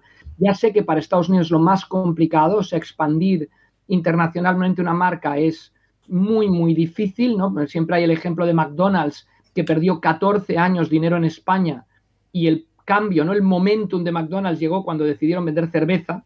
Yo siempre hago la broma, imagínate que vas a un McDonald's en Chicago a las 9 de la mañana y pides una cerveza. Prácticamente te meten en la cárcel, ¿no? Pues en España, hasta que no vendieron cerveza, no ganaron dinero.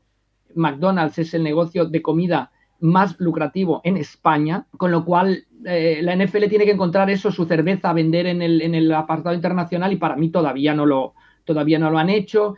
Esto que ha salido de, que los equipos ahora hacen como una subasta por mercados. España está, un equipo ha seleccionado España como segundo mercado. No voy a decir cuál, sé cuál es, pero no lo voy a comentar porque si no hay gente que se me va a enfadar. Pero bueno, total, que, yo creo que el tema internacional van totalmente perdidos y hay que darle una vuelta de tuerca porque el, el momentum es muy bueno, por ejemplo, en España y prácticamente no, no se había hecho nada. Sí que ahora hemos visto un cambio en la actitud ¿no? de, de Movistar hacia la NFL, lo cual creo que es una gran noticia, ¿no? que por primera vez se hayan puesto a planificar no solo dar partidos, sino qué más puedo hacer. Yo creo que eso es una noticia espectacular. Y, mm, pero yo creo que esto en el internacional, a nivel de juego, a nivel de juego, yo mm, revisaría, sé que es, prácticamente imposible, pero sí que revisaría el, juego de pase, la cobertura de pase, las faltas en la cobertura de pase. Yo creo que mm, cada pregunta, cada duda que hay, de, cada duda, el 80% tiene que ver con cobertura de pase, con si era falta de Godwin o no. Yo creo que ahí sí que intentaría mirar qué puede, ya sé que es muy difícil, ¿eh? Pero sí mirar un poco qué se puede hacer en ese aspecto. Un poco lo que decía Tom Brady de que eh, se estaba penalizando a la defensa por los errores del ataque, lo decía esta última semana. Eh, varias cosas sobre lo que has dicho, Rafa. Lo primero, comentar, porque ha salido el nombre de Sammy Reyes, el Tyrant chileno de los Washington Football Team, no pudo debutar porque está eh, inactivo, estaba inactivo por, por lesión en este primer partido, sí que habrá que esperar para verle debutar al, jugador chileno. Y después hay algo que has comentado que me gustaría resaltar, y es el tema de lo de Movistar aquí en España, que estuvimos hablando un tiempo de si lo iban a tener este año la NFL, si no, finalmente llegó sobre la bocina el jueves ese acuerdo con la NFL. La principal novedad es eh, que vamos a tener el Red Zone, eh, eso sí, en versión original en Movistar. Y desde aquí yo eh, quiero mandar eh, mis felicitaciones y mi enhorabuena a Álvaro Rodríguez, que lo, conocéis todos, ha estado en este programa en varias ocasiones, eh, también con nosotros en el Twitch en, el pasado draft, y que al que le han dado la oportunidad de poder comentar de forma fija partidos semana tras semana, domingo tras domingo, en, Movistar. Y por supuesto es una grandísima noticia porque la apuesta por gente joven, la apuesta por gente de calidad, como es eh, Álvaro, con mucho conocimiento, con mucha capacidad comunicativa, eh, siempre es bienvenida. Así que... Eh, también, también, por supuesto, Álvaro, que lo tuvimos aquí en el draft, o sea que ya podemos presumir, ¿no? De haber tenido a Álvaro en el draft. Bueno, lo, tuvimos, lo tuvimos, lo tuvimos hace un mes, ¿eh? Con la, y creo que también a, Rubén, a Javi y a Moisés, porque están... Yo, yo creo que es muy importante intentar las cosas, es muy importante, hablando en haciendo ¿no? la, mm, similitud con la, con la NFL, ¿no? la analogía. Es muy importante llegar a la red zone, es muy importante apostar por las cosas. Yo creo que los tres, y ahora con Álvaro los cuatro, sí que están apostando por la NFL. Yo creo que eso es, fundamental. O sea, si hablábamos de la actitud, de la actitud de Rogers, de la melena de Rogers, de, bueno, hay veces que no está apostando, por lo menos de momento, ¿no? Yo creo que aquí vemos todo lo contrario. O sea, yo creo que que es muy importante tener gente que se quiere comer el, balón, que quiere avanzar, que quiere intentar las cosas. Yo creo que es una enhorabuena eso para, toda la España que sigue la, NFL. Y que yo reitero, eh, si necesitan a alguien para hacer el Red en castellano, que me avisen. Eh, o nos avisen. Nacho, que nos vamos de, de tiesto. Eh, ¿Qué mejorarías tú de la NFL?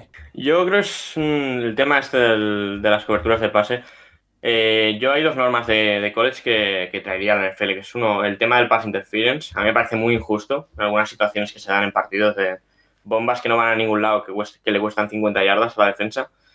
Y que en college, eh, cuando son más de 15 yardas, se baja, se reduce a 15 yardas eh, la penalización. Y, luego el tema de las prórrogas. Yo hubo un momento ahí en el Cincinnati, Minnesota, que, vi que empataban y, y, casi le estaba gritando a la tele que no, que no, que no, que no lo dejan hacer eso y por suerte los Bengals ganaron el partido, pero bueno, ya Bengals empató un partido el año pasado y, yo no, yo no quiero que haya empates. Vale, pues e, esa es otra, porque a punto estuvieron el partido de Vikings y Bengals de quedarse en empate. Esa patada al final lo resolvió para Cincinnati, pero a punto estuvo. Oye, eh, Rafa, eh, ¿te pillo preparado? No sé para qué. para eh, repasar algunas jugadas dudosas que nos han lanzado. Vamos, vamos, perfecto. Hay tres esta semana. Si no te sales del guion, sí. No, no, no, no me salgo del guion, que para, para lo hago, que si no me pierdo. Pedro Nieto nos dice... Vikings Bengals, overtime, última jugada de ataque de los Vikings. Pitan fumble a Dalvin Cook, pero viendo la repetición estaba segurísimo de que darían marcha atrás. ¿Fue forofismo lo mío o vosotros qué opináis? Eh, un abrazo. Eh, debo decir, Rafa, que yo esta jugada la he visto en directo, pero no la he visto repetida. Eh, no sé tú cómo, cómo la has visto.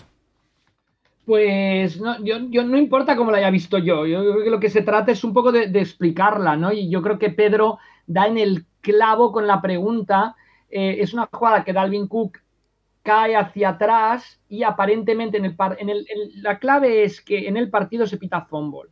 Claro. A la repetición parece que, el, culo de, de, Cook toca primero el suelo, lo cual mataría la jugada y no sería fumble. Estuvo muy bien porque el, el jefe de, el que fuera jefe de árbitros, que es ahora el analista de Fox, que para mí es el mejor analista de tema de arbitrajes del mundo, de cualquier deporte, que se llama Mike Pereira, eh, eh, pensaba igual que Pedro.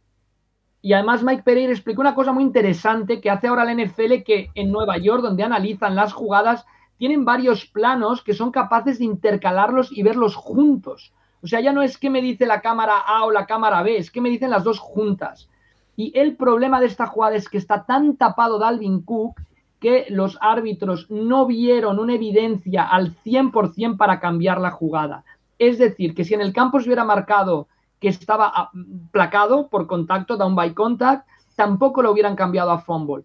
Pero prevalece ante la duda la jugada que ha ocurrido y otra vez los Vikings, desafortunadamente para sus aficionados como Pedro Nieto, vuelven a salir mal parados con el tema de la, de la revisión. Pero esta es la explicación que, que se dio. Y después otra jugada que nos pregunta la Casa Roja del partido entre Washington Football Team y Los Ángeles Chargers, en la que eh, básicamente la jugada, Rafa, si me equivoco, corrígeme, es un lanzamiento en red zone de Justin Herbert, un balón a la, a end zone, le tocan el brazo mientras está lanzando, el balón sale mal, sale, bueno, le han tocado el brazo a Herbert, entonces el lanzamiento no es bueno y se va por la end zone. Entonces los árbitros lo que pitan es fumble y touchback. O sea, la endzone es balón para la defensa. Eh, y nos pregunta la Casa Roja que si podemos explicar por qué se pita fumble y si es en la posición del balón respecto al brazo del quarterback la que determina si es incompleto o no. Eh, sí que es verdad que yo viendo la jugada Rafa en directo pensé, bueno, es incompleto y ya está.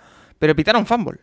Sí, la, la clave es cuando pierde la pelota el coreback o el, jugador que esté en posición de lanzar, podría ser un running back, pero generalmente es el coreback, si el brazo va hacia adelante, el brazo. Si veis la repetición con detenimiento, y es muy complicado, Herbert pierde la pelota cuando la tiene todavía en la palma de la mano. Lo que pasa es que por la inercia luego se ve que su brazo va hacia adelante, pero cuando el brazo va hacia adelante, Herbert ya ha perdido el balón. Es prácticamente imposible verlo en, velocidad real. Si se ve en repetición, que además todas las jugadas después de pérdida de balón son revisadas, con lo cual fue revisada esta acción, Herbert pierde la pelota cuando la tiene todavía en la palma de la mano antes de iniciar el movimiento del brazo hacia adelante. Con lo cual es fumble. Si el, si el brazo va hacia adelante, sería pase incompleto. Mira, Pero, eh, espectacular la potencia de, de ¿eh? porque el, eh, son, el fumble es en la 15 y hasta bien entrada Enson. Ojo que a lo mejor Washington tiene que poner a Sweat de quarterback. Ahora, y es importantísimo coger la pelota inmediatamente. O sea, es curioso porque ni los defensive backs de Washington ni el wide receiver de los Chargers intentan recuperar el balón y lo dejan salir, pensando como todos pensamos en directo que era pase incompleto. Mira, fíjate, eh, nos han preguntado antes qué cambiaríamos de la NFL, yo cambiaría esta regla, la del touchback en Lions Pero bueno, ya eso son cosas mías. eh, José María Banús... No hemos comentado Daniel Sorensen, ¿eh, Paco? la volvió a liar. En fin, eh, eh, no sabe, no contesta. Eh, José María, yo solo debo decir que, no sé si lo hablaremos luego, eh, yo me quedo contento con el partido de Cleveland Browns. Yo no, no, entiendo que estén matando a Baker Mayfield, no lo entiendo. No, no, hombre, pero Cleveland, hace un, partido. Cleveland hace un partidazo y Baker Mayfield un partidazo. Jugaron, no podemos olvidar, jugaron en Arrowhead, ¿eh? O sea, y tuvieron en la lona a los Chiefs. me da mucha rabia.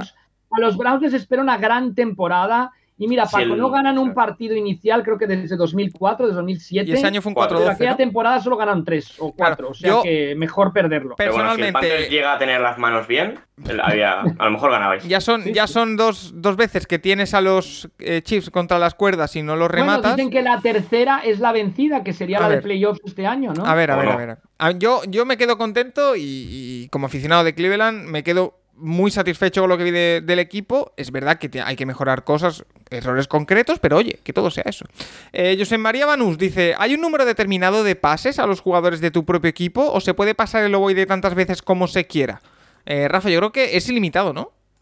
Bueno, en una jugada, en una jugada solo se puede realizar un pase hacia adelante y detrás de la línea de scrimmage y sin que la línea de scrimmage se haya cruzado. Una vez que se cruza la línea de scrimmage virtual, desaparece. No puedes tirarla para atrás y lanzar un pase. Hacia adelante. Puedes lanzar pases a todos los receptores que quieras durante el partido. No, hay límite. Hacia adelante. Hacia atrás o lateralmente, en una jugada se puede pasar, como en el rugby, el balón las veces que quieras. Vale, y la última pregunta antes de irnos a hablar con Juan Jiménez, que hay bastantes preguntas todavía sobre quarterbacks y, por ejemplo, eh, Mac Jones, Philadelphia Eagles y Jalen Hart, Justin Fields, hay bastantes preguntas al respecto. Nos dice Serpico Data, nuestro amigo David Cons. Eh, ayer pudimos ver de nuevo a un jugador como James Winston luciendo una exuberante cadena de oro al cuello durante todo el partido. Desgraciadamente, algún día tendremos una desgracia y de momento la NFL se niega a aplicar el reglamento al respecto. ¿Por qué, Rafa? Bueno, estoy mirando, he estado metiéndome ahí, eh, investigando. En college estaría prohibido.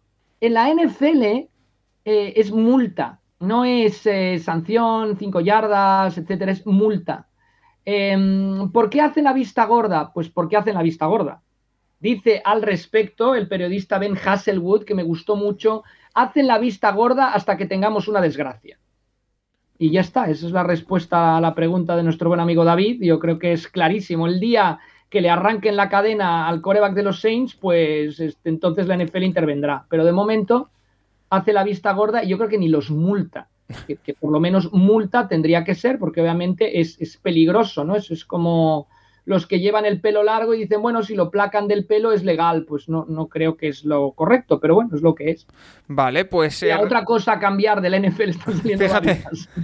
eh, vámonos, si os parece, a eh, conectar ya, a irnos, a hacer una pequeñita pausa y hablar con Juan Jiménez, como decimos, que hay muchas cosas que comentar sobre quarterback, sobre todo los rookies, que ha habido eh, mucho y muy variopinto en esta primera semana, siempre son uno de los focos de atención de la primera semana, los quarterback rookies, así que vamos a hablar con con él sobre ello y después tendremos el tema de la semana con las sobrereacciones y también el rincón del college. Así que una pequeñita pausa y seguimos con Juan Jiménez. Hey, let's go now. Let's go now, man.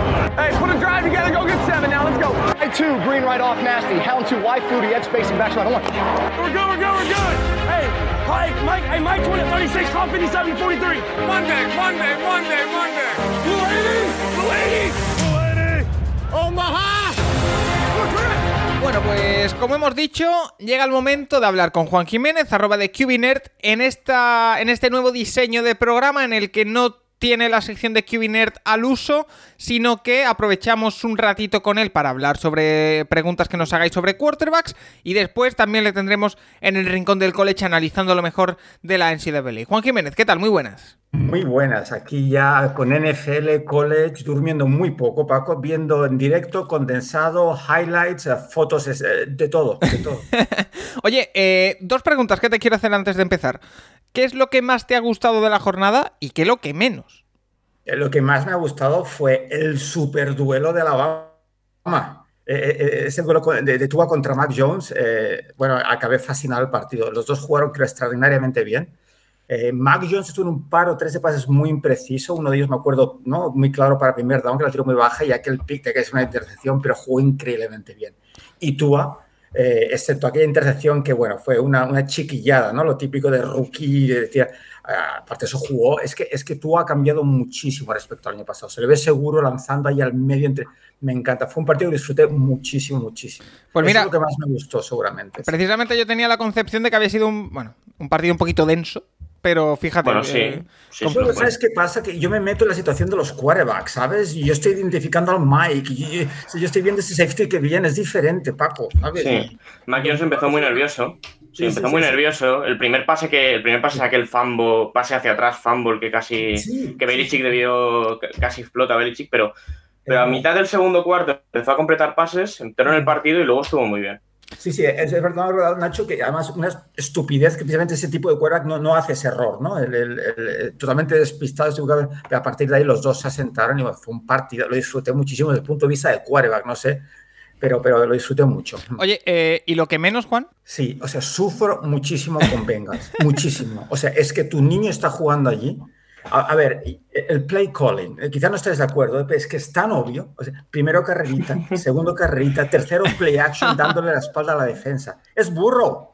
Eh, no, no lo ent- es que los Bengals me puede. Me, me puede. Sí, además, además Juan sale cojeando y desde No que sé, se lleva un vuelve, golpe. prá- prácticamente no lanza, mm, no lanza, no lanza. o Bueno, no hasta la, lanza hasta la prórroga. ¿no? Hasta el, de la- hasta el pase de la prórroga. Hasta el pase de la prórroga no vuelve a lanzar pases de más de 10 yardas. Vamos a ver cómo está físicamente. Ah, y Rafa, increíblemente conservan el play calling y arriesga cuando tienes que arriesgar. Eh, eh, Es que es tremendo. O sea, los Bengals es, es que me lo van a matar otra vez. Es que es increíble. Bueno, eh, no no pero perdieron el partido por, por el fumble super Sí. justo que ya hemos explicado De Alvin Cook. Cook, ¿eh? pero, bueno, Mixon, Chase y Higgins estuvieron muy bien.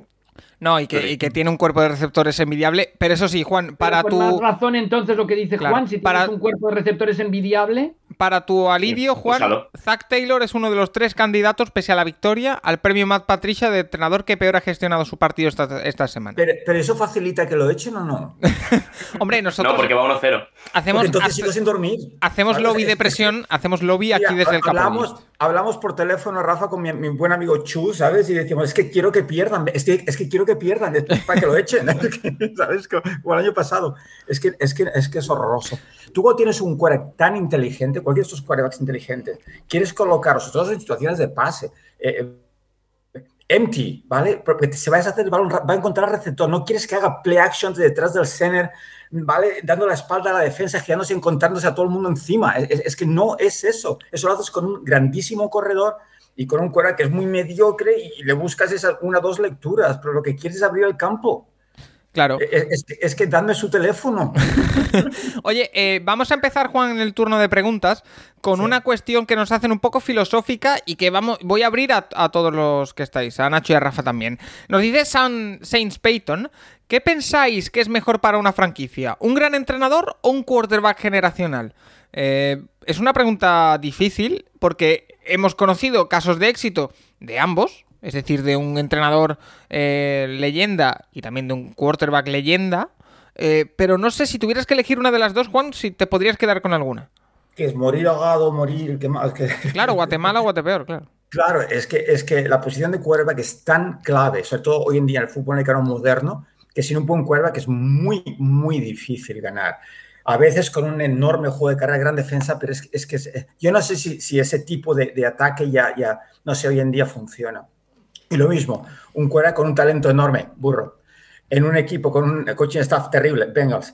Eh, ¿Sabes? Es, que, es, que es, es, un deporte, por eso queremos tanto este deporte. Es tan complejo, necesita que todas las piezas funcionen que es que me cuesta, es que, es que, es que hace falta las dos cosas. Yo creo que poniéndome, Rafa, un poco eh, poniendo números sobre la mesa, es imposible, es imposible ganar un anillo de la NFL teniendo un 10, ya sea en entrenador o en, en eh, quarterback, y un 5 en el otro. Es imposible. Tienes que tener como mínimo dos 8 y de ahí para arriba.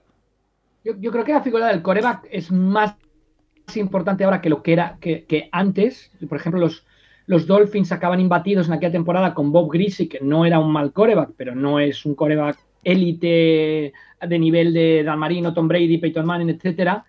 Eh, yo creo que estamos viendo la, respuesta, la vamos a tener en un par de años. Vamos a ver qué hace Sean Payton, vamos a ver si Bill Belichick vuelve a llevar a los Patriots a algún sitio, vamos a ver qué pasa en Pittsburgh. O sea que ahí vemos si la figura del entrenador es más importante que la del coreback quien puede argumentar de la del coreback con Tom Brady tendrá razón, pero es curioso, Brady, ¿por qué va a Tampa Bay? Porque hay un head coach. Pues a, eso voy, que quizá eh, Nacho Bruce Arians, en el caso de Tom Brady, que es el más claro, no es un 10 como entrenador, pero mínimo un 8 sí. Bueno, Bruce Paco, muy Paco, bueno. un 10 es, quizá no saca la matrícula, pero un 10 es. Bueno, no es matrícula, vale. Pero es de lo mejor. Paco, ¿eh? Bueno. Es de lo mejor que hay en la NFL. Eh, no sé, al final, mira el año pasado, o sea, Houston, por mucho que tuvieran a Sean Watson, acaban siendo el tercer peor equipo de la temporada. Es que si no tienes, o sea, con un quarterback, eh, pues, no sé, no darás pena, pero no vas a ir a ningún lado si, lo que le rodea tampoco, tampoco es nada de serie. O sea, mira, mira Brady el, el último año de Patriots, que las piezas ya eran lo que eran, es que no, no podían. Y el año pasado se va a Tampa y sale como sale el tema. yo me quedaría antes con el head coach y el quarterback, pero, pero eso, head coach sin quarterback tampoco va a hacer nada. Bueno, eh, Juan, vamos a meternos en harina, porque hay que hablar de quarterbacks, hay preguntas que nos han llegado durante la semana que quiero que respondas tú, y hay que empezar por algo que llevamos hablando durante prácticamente desde abril, que son los quarterbacks debutantes, los quarterbacks rookies. Nos pregunta Javier Roldán que cuál ha sido el quarterback rookie que mejor sensaciones te ha dejado y Ernie68 que parece ser que Mac Jones ha sido el mejor novato de la primera jornada y que si puede ser la tónica respecto a Trevor Lawrence o Zach Wilson que son los tres que fueron titulares. Durante em, la jornada de, la primera semana, el domingo sobre todo, pudimos ver a cuatro quarterback rookies. A los cinco. Eh, vimos a Mac Jones, sí, a Trey Lance también, ¿no lo vi?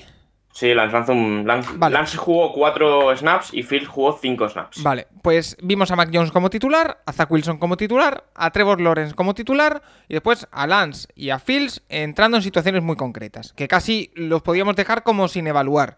Pero, eh, Juan, eh, a mí la sensación que me dio es que Trevor Lawrence tuvo picos altos, pero bastantes picos bajos, o sea, muy regular y sobre todo la primera intercepción que lanza para mí es inexplicable, no, no le encuentro explicación.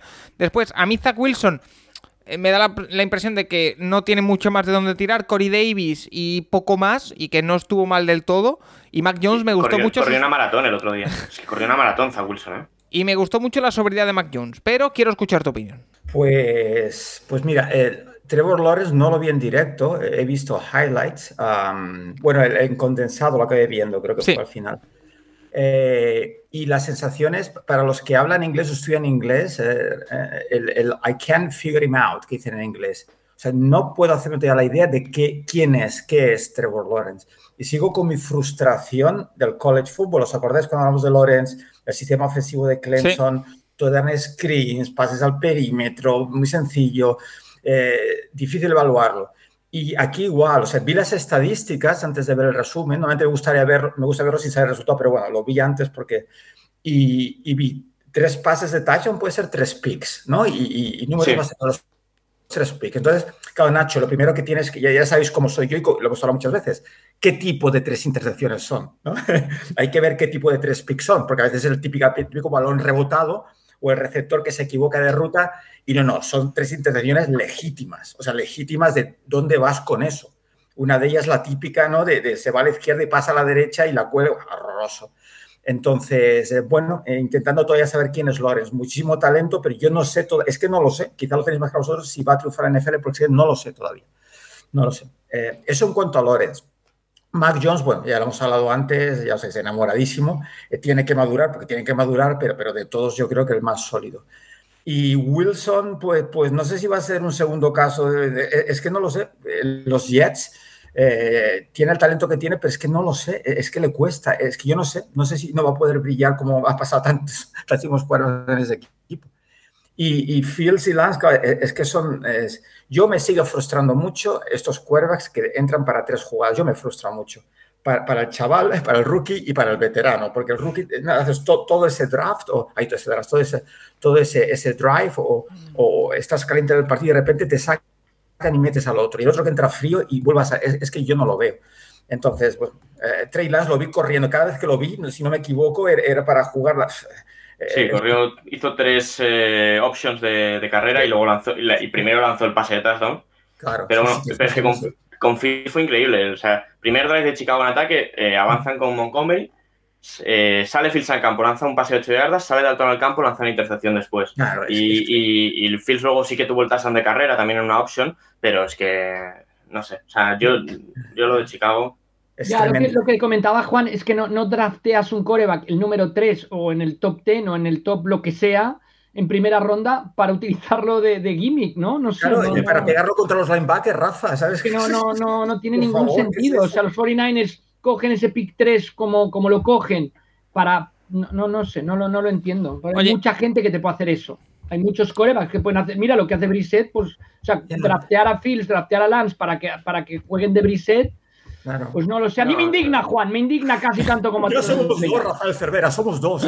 Y, y, Nacho, yo no vi los Bears, pero no, ya sabes. Qué desastre yo soy partidario de, que, bueno, si creen que no está preparado, entonces no lo saques otros jugadores, porque además, si, si haces ese buen pase, estás creando mal rollo del equipo, porque sabes qué me estás haciendo. Es, es, que no puedes, tienes que ser consistente en tus decisiones. Yo, para lo que juega Dalton, yo sacaba Fields y, y mira, si tiene una línea ofensiva, la tiene y ya está. Pero, pero, es, que, el, es que el tema principal de Chicago es que eh, la defensa tampoco estuvo ni cerca del nivel que, que se le plantea, pero bueno veremos. Eh, esta semana los Bengals y la semana, semana otro partido complicado. Como pierdan los dos, Fields está jugando en la semana 3 o 4. Así que... Juan, también, también es, es interesante que ahí vemos, también nos explique el movimiento de, de, cortar a Cam Newton, ¿no? O sea, ¿no? Hablando un poco de, quien tiene claras las cosas y que no quiere que sea ese tipo de situaciones, ¿no? Sí, mira, eh, ah, perdona, perdona, eh, te voy a interrumpir porque ya que estamos, introduzco la pregunta sobre Mac Jones.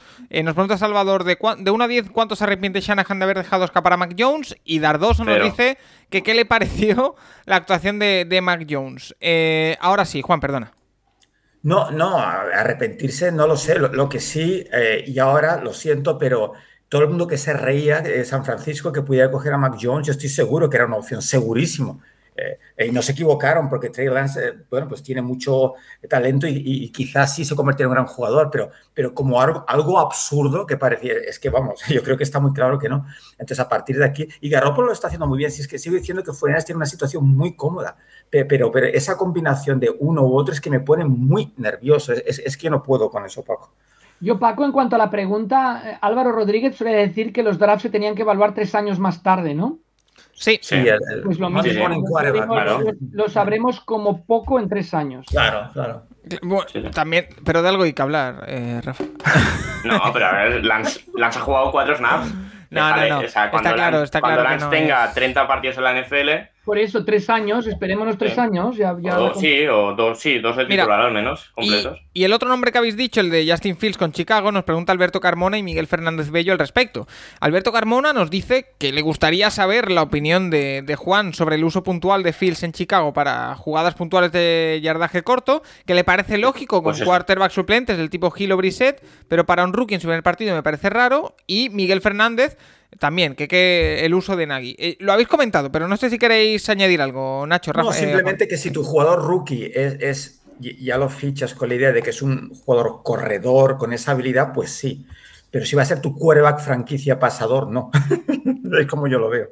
Vale, eh, más nombres. Por ejemplo, nos han preguntado mucho esta semana, muchísimo, ¿eh? y lo guardamos hasta aquí por Filadelfia y Jalen Hurts. Eh, la victoria de los Eagles, 32-6 ante Atlanta, con un Jalen Hurts que lee sus estadísticas, ¿eh?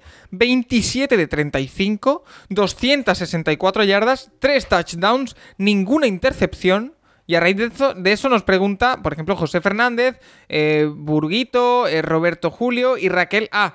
Eh, ¿Hay esperanzas para Filadelfia? ¿Qué te ha parecido la actuación de Jalen Hartz? Juan, no sé, no teníamos muchas esperanzas puestas en él. Es el primer partido. Y ya se le vio esa conexión con Devonta Smith que consiguió en su. Creo que era la primera recepción de, su carrera en la NFL, fue un touchdown. no sé, a mí, yo si fuera aficionado de Filadelfia, no es para tirar las campanas al vuelo todavía, pero estaría ilusionado. Eh, pues suerte, no sé. no, vi a los Eagles. Eh, igual que Lawrence, igual que todos esos jugadores, es no precipitarse. Eh, ojalá para los aficionados de los Eagles sea así, pero lo he dicho muchas veces, no es un partido, son muchos que lo he visto jugar y yo no creo en él. Entonces, si consiguen hacer quizá un gran trabajo y evolución, pues genial. Y lo digo de corazón, me alegraré por los aficionados de los Eagles, pero no voy a cambiar mi opinión por un solo partido.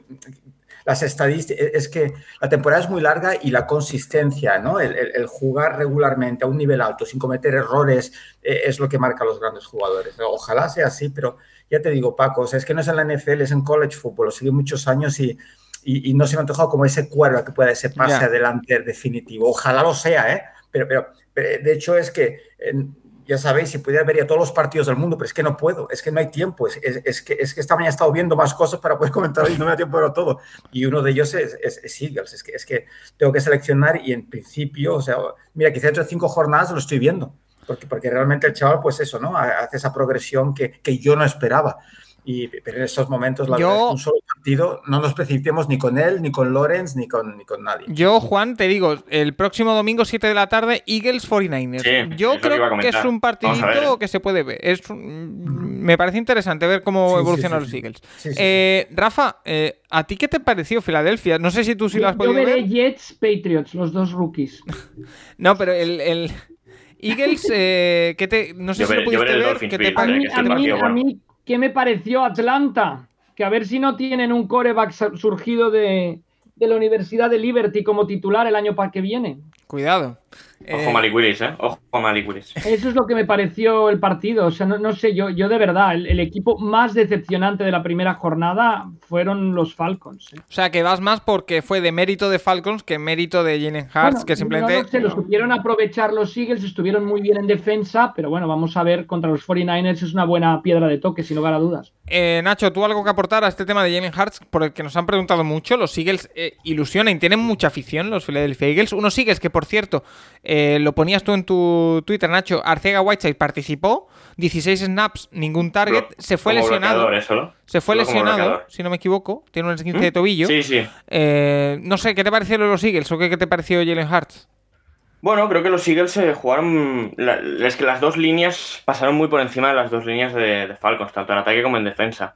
A ver, yo a principio de temporada pensaba que los Falcons, eso, lo que creo lo, lo hemos contado antes, la, tenían la peor defensa de la liga y, y puede ser que la tengan. Entonces, vamos a ver esta semana juegan contra 49ers, que es una buena defensa, vamos a ver qué tal. Pero, pero bueno, eh, ya la semana que viene, por ejemplo, o sea, en la semana 3, digamos, tienen el Monday Night contra Dallas, que empieza a hacer un, bueno, va a ser un partido de rivalidad, obviamente. Entonces, vamos a ver. Yo sigo sin confiar mucho en Hars, pero bueno, vamos a ver.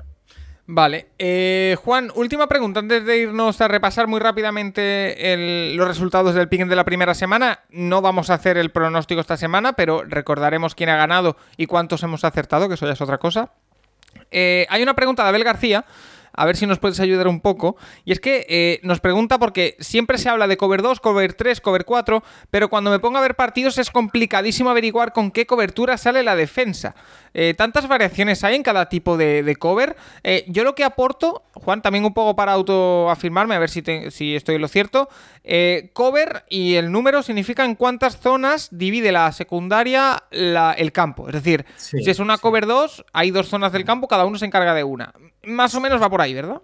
Sí, va por ahí. Y además, genial la pregunta porque significa que estudia el juego como a mí me gusta, ¿no? Pero sobre todo no te frustres, lleva tiempo. De hecho, hay quarterbacks profesionales, eh, no voy a dar nombres que tampoco las reconocen, así que y están jugando los domingos. Eh, sí, efectivamente, la cobertura cover eh, se refiere a cuántos hombres profundos hay, ¿no? Defensive backs que es lo que, lo que marca, lo que, lo que defiende el, pase profundo. Entonces, eh, lo que sería ideal, yo, te recomiendo, eh, Eh, ves a, ver, creo que en, en, en, el, en el Game Pass está y en YouTube hay muchos vídeos de esos de All 22. Es la copia esta, el, all, no todos los 22, que, es, es, una, es la copia, es la toma profesional, ¿no? En, los equipos profesionales en college hay dos tomas del partido. Una es muy amplia desde la banda, donde lo ves absolutamente todo, y otra desde atrás, para ver ¿no? las líneas. Y se ve todo. Y, y, en el partido también, ¿eh? con el formato este, pero normalmente esta es mucho mejor. Entonces, tú te has de fijar cuántos hombres hay profundos. La más normal es cover two, ¿vale? Que están los dos safeties profundos. Y empieza la jugada y ves que son los dos hombres más atrasados. Entonces, eh, verás eh, que hay solo uno, ¿no? Y, los demás están muy abajo, quizá cubriendo hombre a hombre, pues sería cover one, ¿eh? normalmente con hombre por debajo. Que ves que los dos cornerbacks, ¿no? Se van muy atrás, ¿no? Justo con un, con hombre en el centro, que hay tres profundos, es cover three.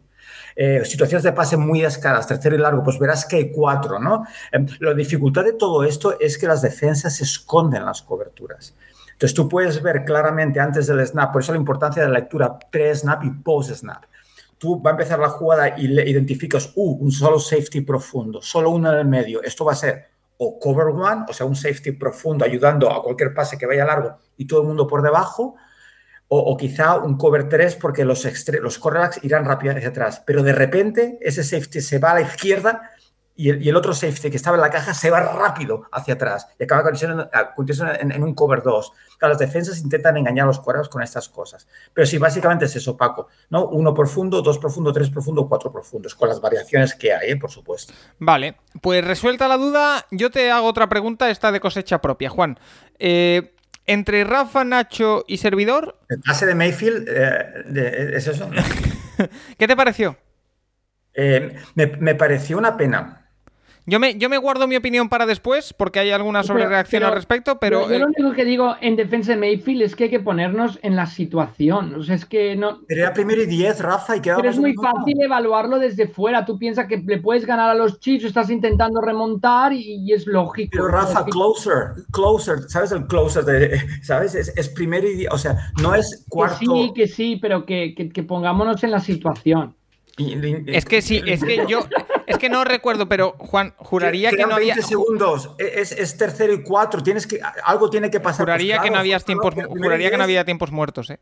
eh Primero y o sea... un minuto, tírala fuera. Eso, es que eso es lo que intentó, intentó tirarla ¿Ah, fuera. sí? Eso es lo que ha dicho él, sí. Y, y a mí la Ah, sensación vale, que me dio, a mí la sensación que me dio viéndolo.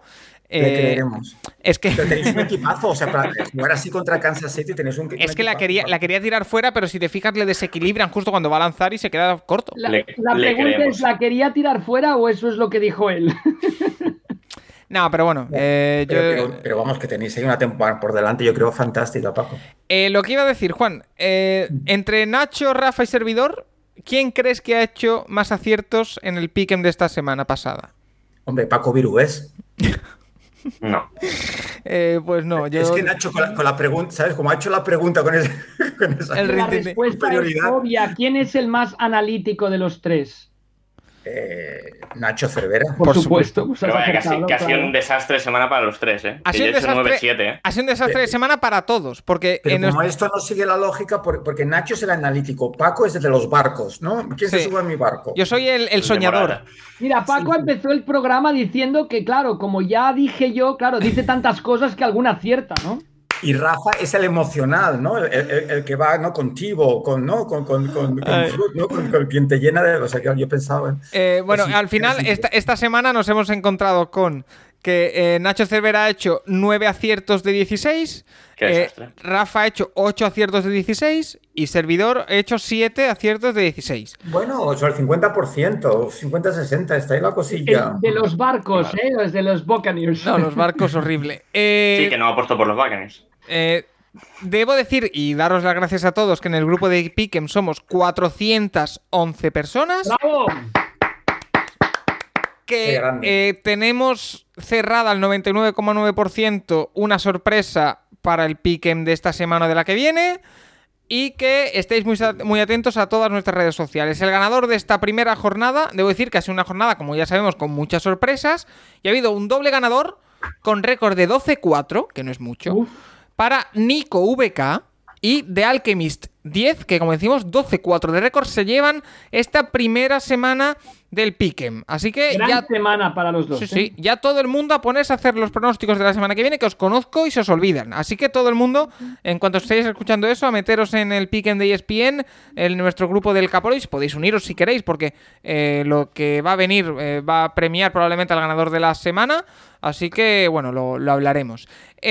Juan, si te parece, te ofrezco 20 minutitos para que te tomes un café, descanses y vengas preparado para el rincón del college, que hay mucho que, que comentar también, porque, por ejemplo, ya ha habido un entrenador despedido en una gran universidad. Así que, si te parece, eh, te doy un poquito de descanso, vamos a la pausa y nos vamos al rincón del college, ¿vale? Muy, un par de galletas también, si te parece, con el café. Yo ahí la dieta que tú quieras llevar. Eh, Una, una rutina antiestrés como la que hace Mac Jones después de salir de cada drive. Qué grandes, qué grandes. Me encanta. ¿Cómo voy, a, cómo voy a disfrutar los siguientes 15 años de la NFL? Pues eso, hacemos una pequeñita pausa y nos vamos nosotros al tema de la semana, esas sobrereacciones después de la primera semana de la NFL. Vamos a ello. El Capologist, tu podcast sobre NFL más interactivo.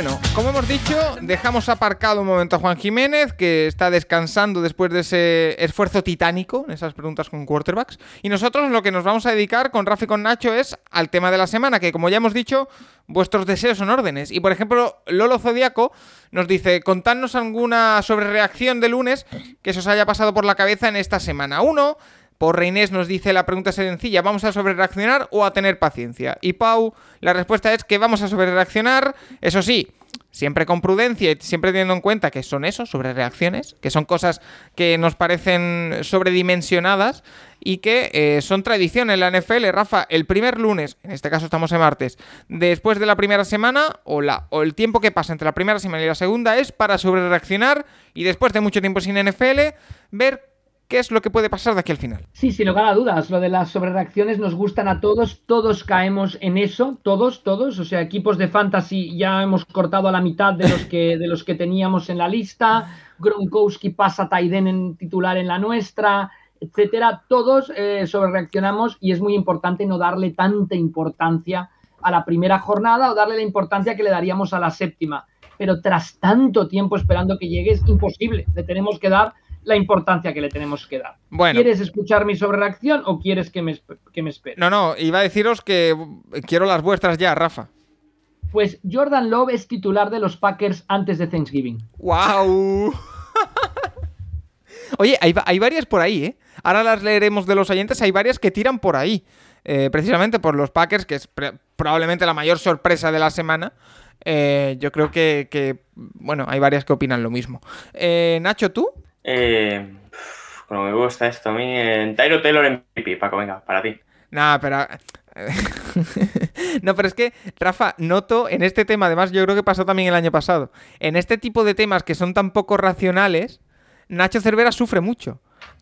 Eh, no, no. Sí, sí, sí, bueno, es que es un ingeniero, Paco. O sea, no, no, eh, ahora en serio. claro. Eh, eh, ojo Chargers en la división, ¿eh? Yo... Correcto, es, esa, es una buena, es que... esa es una buena sobrereacción, lo otro es un... O sea, yo digo que los Chargers se van a quedar como mucho a una victoria a los Chiefs por ganarles la división.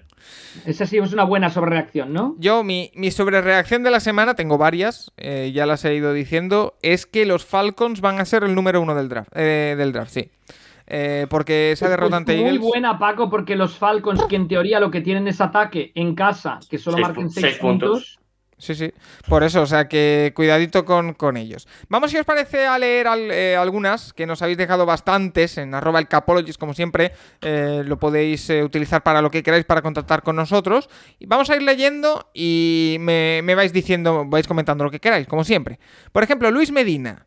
Eh, dice, como es tradición sobre reaccionar a la jornada 1, digamos que mis Saints son candidatos a la Super Bowl y James Winston MVP de la temporada. Bueno, por soñar que no quede. Jane, ahí los Saints candidatos sí, lo otro lo veo un poco como los de Tyron Taylor. eh, ojo a esta, ¿eh? Asturias Colts, Josh Allen, One Year Wonder. Eh, es que el partido de Josh Allen ha desalentado a mucha gente. ¿eh? Sí, sí, no Desalen desalentado, Allen. Sí, también. Mira, no lo había pensado, pero bien. Muy bien, Paco, ¿eh? Muy bien, muy bien. Eh, Álvaro dice: eh, Yo veo que si Washington pierde contra Giants el jueves, fichan a, fi- fichan, fichan a Cam Newton. Eh, yo lo veo difícil, No. pero no me parece mala sobrereacción, la No, verdad. no, no, nos no nos olvidemos que Cam Newton acabó con Rivera. O Rivera acabó con Cam Newton. No sé ¿Cuál es el orden? Libertarian dice: Si Mayfield y por extensión los Browns continúan cometiendo errores estúpidos, no llegan ni a playoff. Y eso que tenía la Kansas City contra las cuerdas. Eh, aquí no puedo estar de acuerdo, la verdad. Este, este es más aficionado de los Browns que tú, ¿eh, Paco? No, no, yo me quedé muy contento con el partido. Sí que es verdad que, como he dicho antes, se cometieron dos errores. Pero, oye, de verdad, el partido de Mayfield es espectacular. Pero espectacular, en todos los sentidos. Eh, lo, dije al descanso y lo llevo- iba en moto. O sea, increíble. Eh, Eric Nortes eh, nos dice: New Orleans Saints va a la Super Bowl con Winston, candidato a MVP, debacle de Green Bay con Aaron Rodgers suplente en la jornada 7. O sea, Rafa, eh, está de acuerdo contigo Eric Nortes, ¿eh? No sé en qué semana cae esta- exactamente Thanksgiving, no, no, pero él, por él ahí. lo ve todavía peor que yo. Yo he dicho antes de Thanksgiving para curarme en salud, me, me gusta más, más eh, contundente en la jornada 7. ¿no? Roberto Julio dice: Eagles a playoff con super pareja de quarterback, wide receiver y super defensa. Eh, oye, después del partido de ayer, Nacho, ¿compramos Eagles eh, como equipo más competitivo de lo que pensábamos? Bueno, sí puede ser. A ver, yo estoy teniendo dudas en algunas posiciones, pero, pero bueno, Harley salió un muy buen partido. Y bueno, vamos a ver cuando tengan una defensa más competente delante. ¿sabes? Yo tenía la sensación al principio de temporada que los Falcons podían ser la peor defensa de la liga. Y bueno, la primera semana no estuvieron, no estuvieron muy bien. David Gómez Guzmán nos dice Big Mac, o sea, Mac Jones, rookie del año. Puedo comprar. Eh, Álvaro Soriano, Steelers, campeones de división. Mm, Ojo que esta no es mala, pero yo le sigo viendo fisuras a los Steelers. Eh, veía, veía, por ejemplo, una estadística que Najee Harris eh, había corrido, había estado en todos los drives del partido, creo, en todos los snaps ofensivos Todos los del snaps, equipo. sí. Eh, Pero bueno, con ese ritmo. vamos a ver, porque el partido de Steelers en defensa es alucinante, pero en ataque estuvieron muy justitos igualmente. O sea, se van al descanso sin puntos, siete yardas de carrera al descanso. Oye. Yo creo que contra a lo mejor otros partidos no les va a servir. Rafa, eh, primera semana y ya está la gente eh, cobrándose las facturitas, ¿eh? Las Bien hecho, fumble. bien hecho, para, pa- para eso estamos, para No, no. que se cobren las facturas. Me Las fumble. Correctísimo. La gran sorpresa de la semana son los Texans. Rafa les daba por muertos y siendo el primer equipo de la historia sin ganar un partido en una temporada, hay que, aquí hay que adjuntar de 17 partidos. eh, ahora Sí, quién exacto, se... siendo el primer equipo que perdía 17 partidos en una temporada. Eso es. Por ahora. Eh, semana de sorpresas con muchos resultados. Eh, Washington Football bueno, Team. eh, Dime. Eh, pero esto es así, Paco. O sea, de los pronósticos que hicimos- a dos semanas, ya hay uno que Rafa no va a aceptar. Tú, y yo, tú y yo pusimos una victoria. Tú y yo pusimos una victoria, pero el 0-17 de Rafa no va a pasar. Eh, esta semana los Texans. Fitzpatrick, el de Fitzpatrick, Comeback Player of the Year, también empieza a ser Sí. complicado. Cuidado. Comeback del comeback. Ahí Exacto. está. Eh, cuidado que los Texans visitan esta semana Cleveland. Eh, Washington Bueno. Football Team. eh, no tenemos. Paco, le tienes, ganar. perdón, Paco, tienes eh, excesiva mm, animadversión hacia el coreback de los Texans. ¿Quieres cobrarte facturas también? Sí, que Clowney y Garrett hagan de las suyas, por favor. Eh, pero en plan bien, ¿eh? No Garrett eh, cascazos y eso no, sino en plan bien. Eh, Washington Football Team, no tenemos ni una, una defensa ni top 10. Herbert MVP y Cowboys ganan con solvencia la NFC este. Mira, estoy de acuerdo en la última. La de Cowboys creo que le pueden ganar la división incluso con solvencia. Eh, Yo creo que la, la afición de Washington no tiene que sentirse tan decepcionada. O sea, estuvieron en el partido, tuvieron la lesión de Fitzpatrick, los Chargers son un gran equipo, eh, mantuvieron bien, contuvieron a Herbert bastante. No, no sé, yo, yo creo que, mm, que Washington, la derrota no es para venirse tan abajo. Animaría a los aficionados de Washington a no venirse abajo. Era un partido Herbert estuvo increíble, ¿eh? Pero estuvo increíble. Lanza la intercepción aquella, pero en terceros downs las estadísticas son una locura. ¿eh? Pedro dice, Lions han dado la cara hasta el final. Creo que su, di- su división sigue así, puede pasar de todo. No me parece mala sobrereacción esta. Eh, Cristian Ramos dice, hola amigos, mi sobrereacción esta semana es Mac Jones MVP de la NFL. Ahí estamos. El Venga ya. Con todo, con todo. No, no, está bien, está bien. Eh, y espérate esta. Black Russian dice, Sam Darnold MVP de la liga. Venga. Jugó muy, jugó muy bien, ¿eh?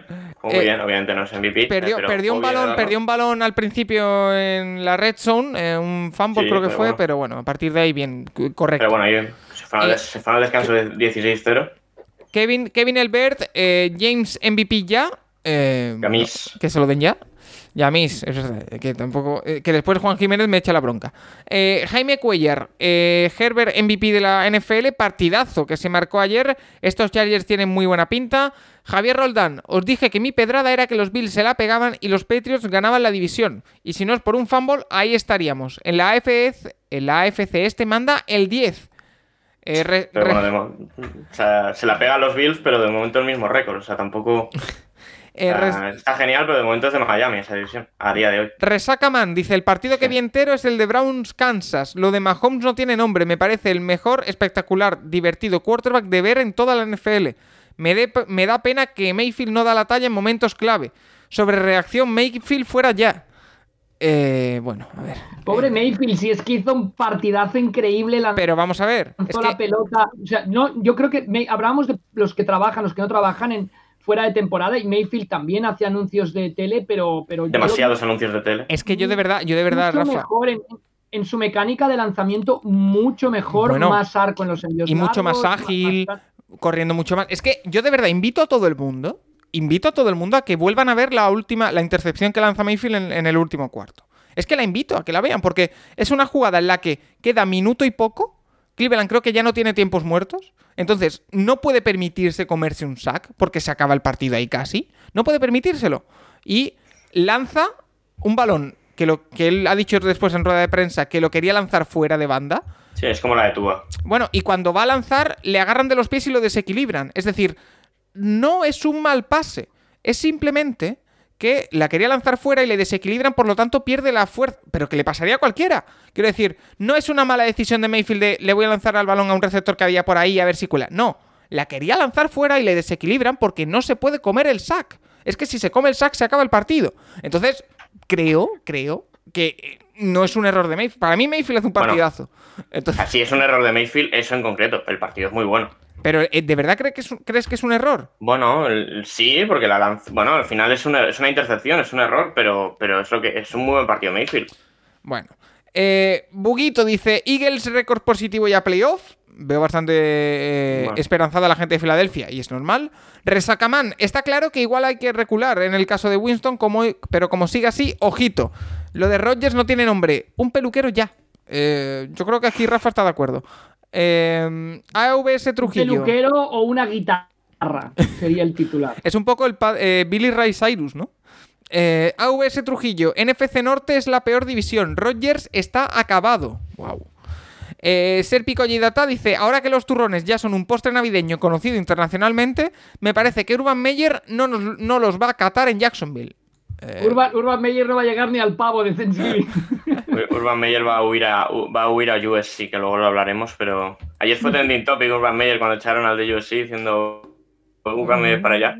A ver, no, con el contrato que tiene va a estar ahí en Jacksonville lo que quiera, pero bueno. Pedro Nieto, mi, ro- Uy, perdón. mi es que los Packers eligen quarterback en el pick 1 del próximo draft. A Rodgers lo sientan al partir de la semana que viene y ven que Love no vale. Rodgers se marcha a los Vikings el año que viene ganan el anillo. Y Winston lleva la Super Bowl a los Saints. No, Pedro Nieto ha tenido aquí... Nieto es toda una miniserie, ¿eh? Sí, sí, yo, yo- da, da para Netflix. ¿eh? Eh, Rafeta Azul dice: el, el ulti- el último baile será antes de Navidad. Roger se cae de la temporada y pasa al banquillo en la jornada 4-5. Cada vez nos vamos acercando más, ¿eh, Rafa? Sí, la semana que viene. La, Fra- la Francisco semana Javier. 3 contra 49 lo siguiente. Francisco Javier, Gutenkusk será cesado en la semana 7. También podría pasar. Eh, Daniel Aceituno dice: Yo tengo dos. Los Browns sobrereaccionaron an- antes de que acabara el partido y huele a drama en Wisconsin esta temporada. Eh, Iván Girona, yo todavía me estoy tirando de los pelos por la derrota de los Browns en Arrowhead. ¿Cómo una concatenación de errores no forzados puede llevarte del cielo al infierno? ¿Nervios quizá?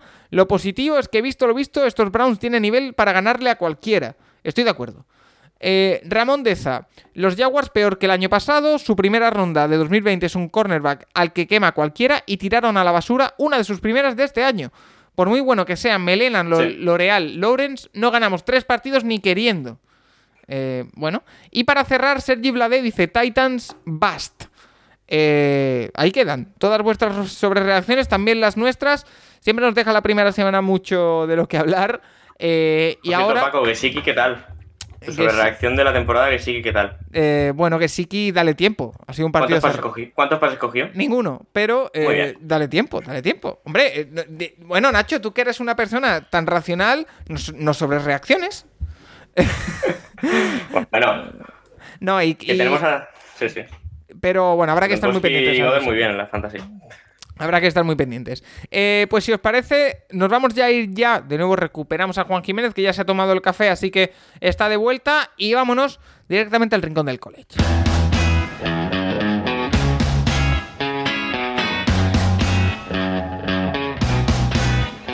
En el Capologist también hablamos de fútbol universitario, el rincón del college, con Juan Jiménez. You used to get it in your fishnets, now you only get it in your night dress. Discarded all the naughty nights for niceness, landed in a very common crisis. Everything's in order in a black hole. Nothing's in Bueno, pues eh, después de las sobrereacciones, momento ahora sí para el college. Recuperamos a Juan Jiménez. Eh, Juan, debo decir que me he calentado con la jugada de Mayfield. Ya lo llevaba aguantando todo el programa, pero al leer que había que echarle, al leer que había... eh, no sé me he calentado, me he calentado. Entonces, eh, bueno, eh, ya me oíste antes un poquito y ahora te confirmo que para mí mm, no es la jugada perfecta, pero oye, hay muchos condicionantes y que hizo un gran partido y que lo he visto muy, mucho mejor que la temporada pasada. Solo quería dejártelo consciente. Eh, vamos, si parece, eh, a hablar de, college. Porque la principal noticia, Nacho, de la semana en college es el despido del entrenador de USC. Esto es noticia porque básicamente estamos en la semana 2. Es decir, perdieron contra Stanford y lo han echado. Sí, eh, derrota bastante decepcionante contra, contra Stanford. Eran mm, favoritos por dos touchdowns y perdieron por dos touchdowns, perdieron 28-42.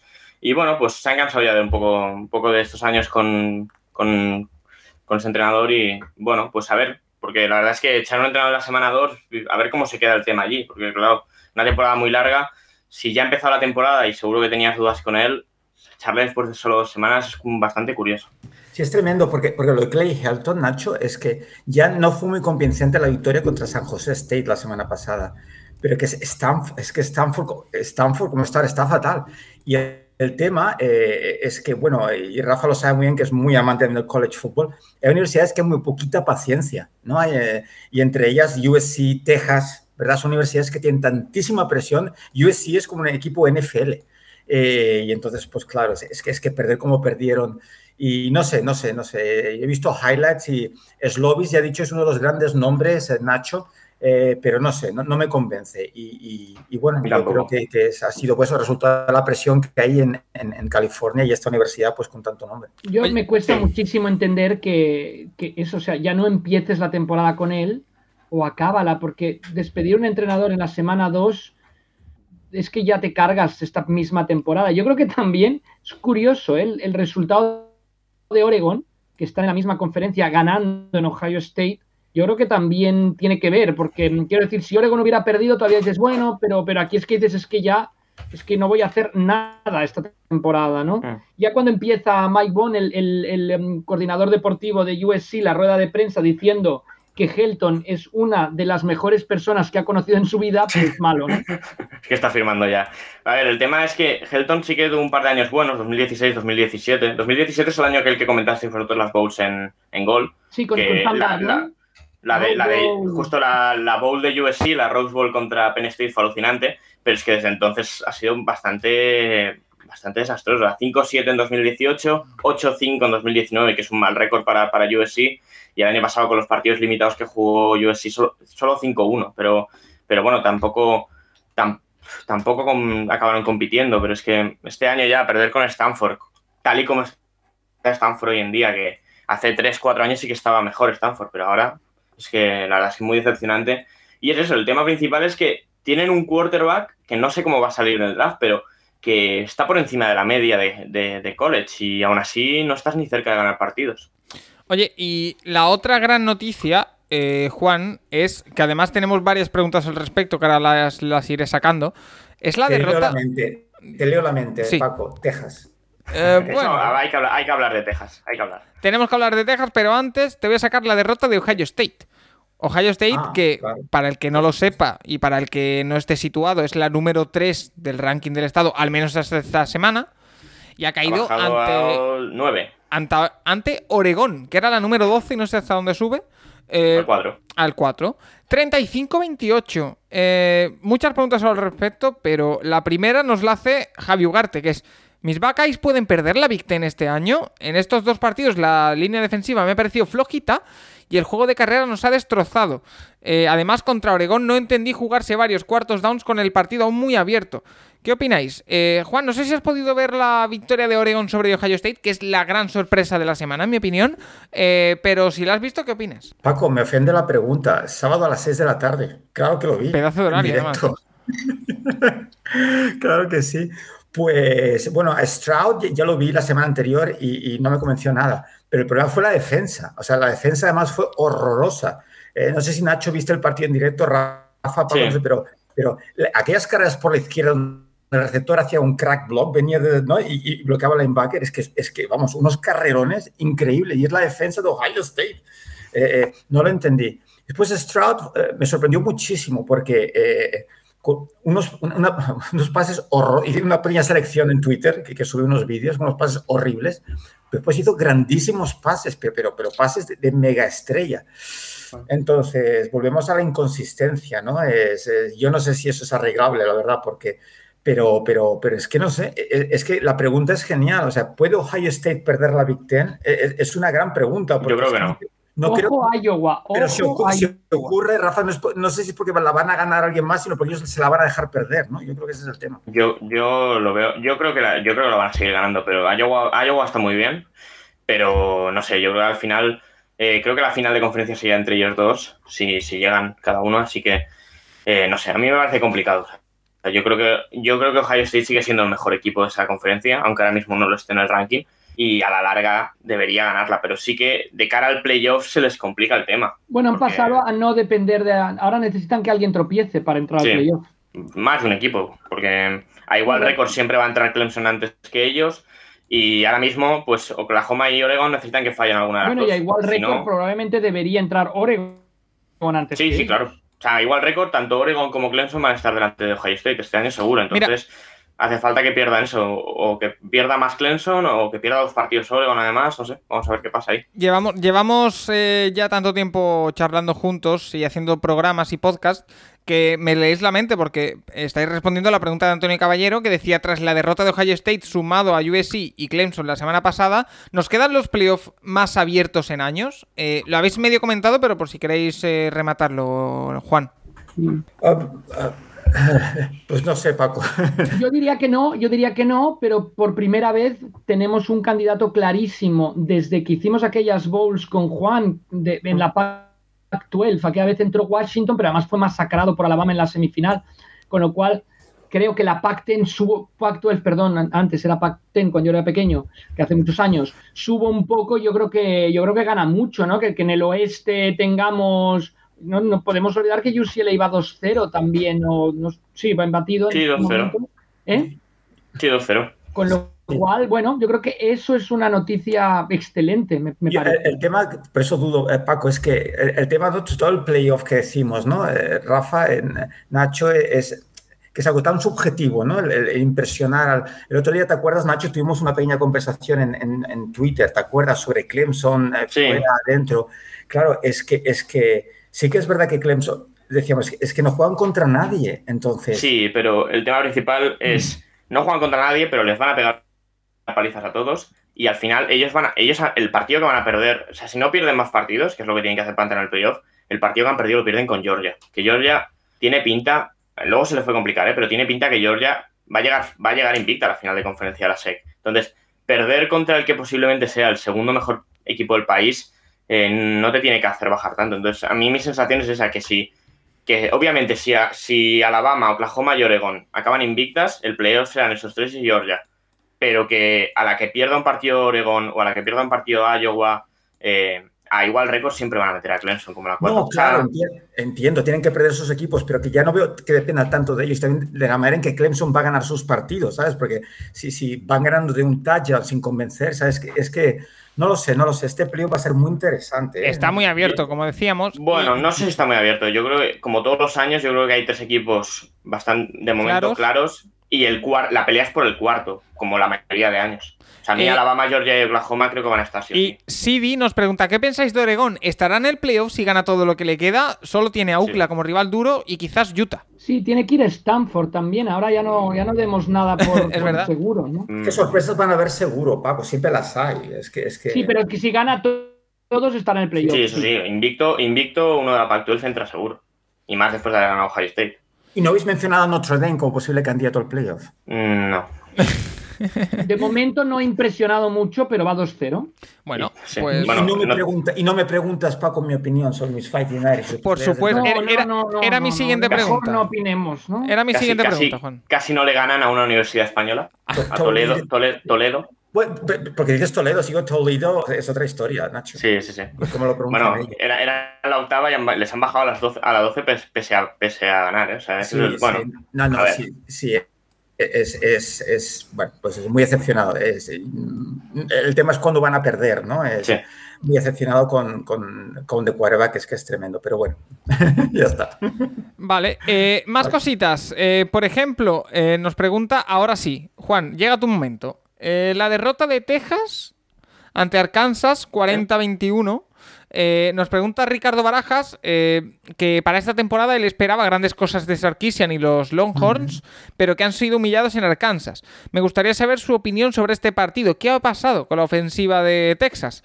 ¿Ha sido más culpa del head coach o de los jugadores? Bueno, tal y como vi el partido, ya sabéis que yo sobre todo me centralizo mucho, ¿no? Me centro mucho en, en la posición de quarterback. Y un poquito sí que mi ego, Paco, se vio un poco alimentado. ¿eh? Que, eh, nada, es simplemente porque cuando eh, Sarkisian ah, anunció que Hudson Card iba a ser el, el quarterback titular, tenía ni idea de quién era Hudson Card.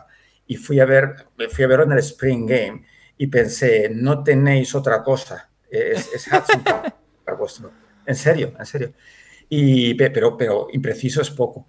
Y, el primer partido, pues bueno, no me pareció tan mal, sobre todo el pase corto, intermedio que decíamos, el pase largo horroroso, pero bueno, que más o menos me al equipo. Y, y ayer vi el que viene el Spring Game, o sea, el sábado pasado. Eh, y de hecho, bueno, Sarkisian ya, ya ha anunciado a, que Thompson va a ser el quarterback titular, un jugador mucho más dinámico, con mucha más garra. Bueno, eh, eh, Dicen, dicen los expertos que a diferencia de la NFL, un head coach nuevo en college football necesita unos cuatro años. Dicen, dicen. Por el tema del recruiting, ¿no? Para obtener a sus jugadores, eh, asimilar y introducir su cultura. Entonces, yo creo en Sarkisian, pero, pero que Texas, eh, yo creo que vamos a sufrir bastante esta temporada todavía Texas y, bastante lejos de lo que queremos que sean los Longhorns. Eh, Texas que perdió, como decimos, ante Arkansas. Y Nacho, otro partido que también querías destacar tú es la victoria de Iowa ante Iowa State. 17-27 ganó eh, Iowa. Eh, no sé qué querías destacar de este encuentro. Bueno, eh, llega, llegaban los dos en el top 10 al partido por primera vez eh, desde, que, de- desde que se han enfrentado y bueno, eh, muy bien. O ha subido al 5 en el ranking esta semana desde el 10 y la verdad es que jugó un partidazo, sobre todo la defensa. Eh, la primera parte aguantando muy bien y la segunda ya empecé, sobre todo en el tercer cuarto, pues tuvieron tres drives seguidos en los que consiguieron turnover y ahí prácticamente se acabó el partido. Luego sí que acaban en 10 puntos, pero hubo, hubo momentos en los que hubo más distancia y la verdad es que es eso, Iowa, a ver, eh, eh, yo no creo que vayan a, vayan a acabar invictos ni que ganen la Big Ten, pero tienen esa opción de cara al playoff y es un equipo muy bien entrenado.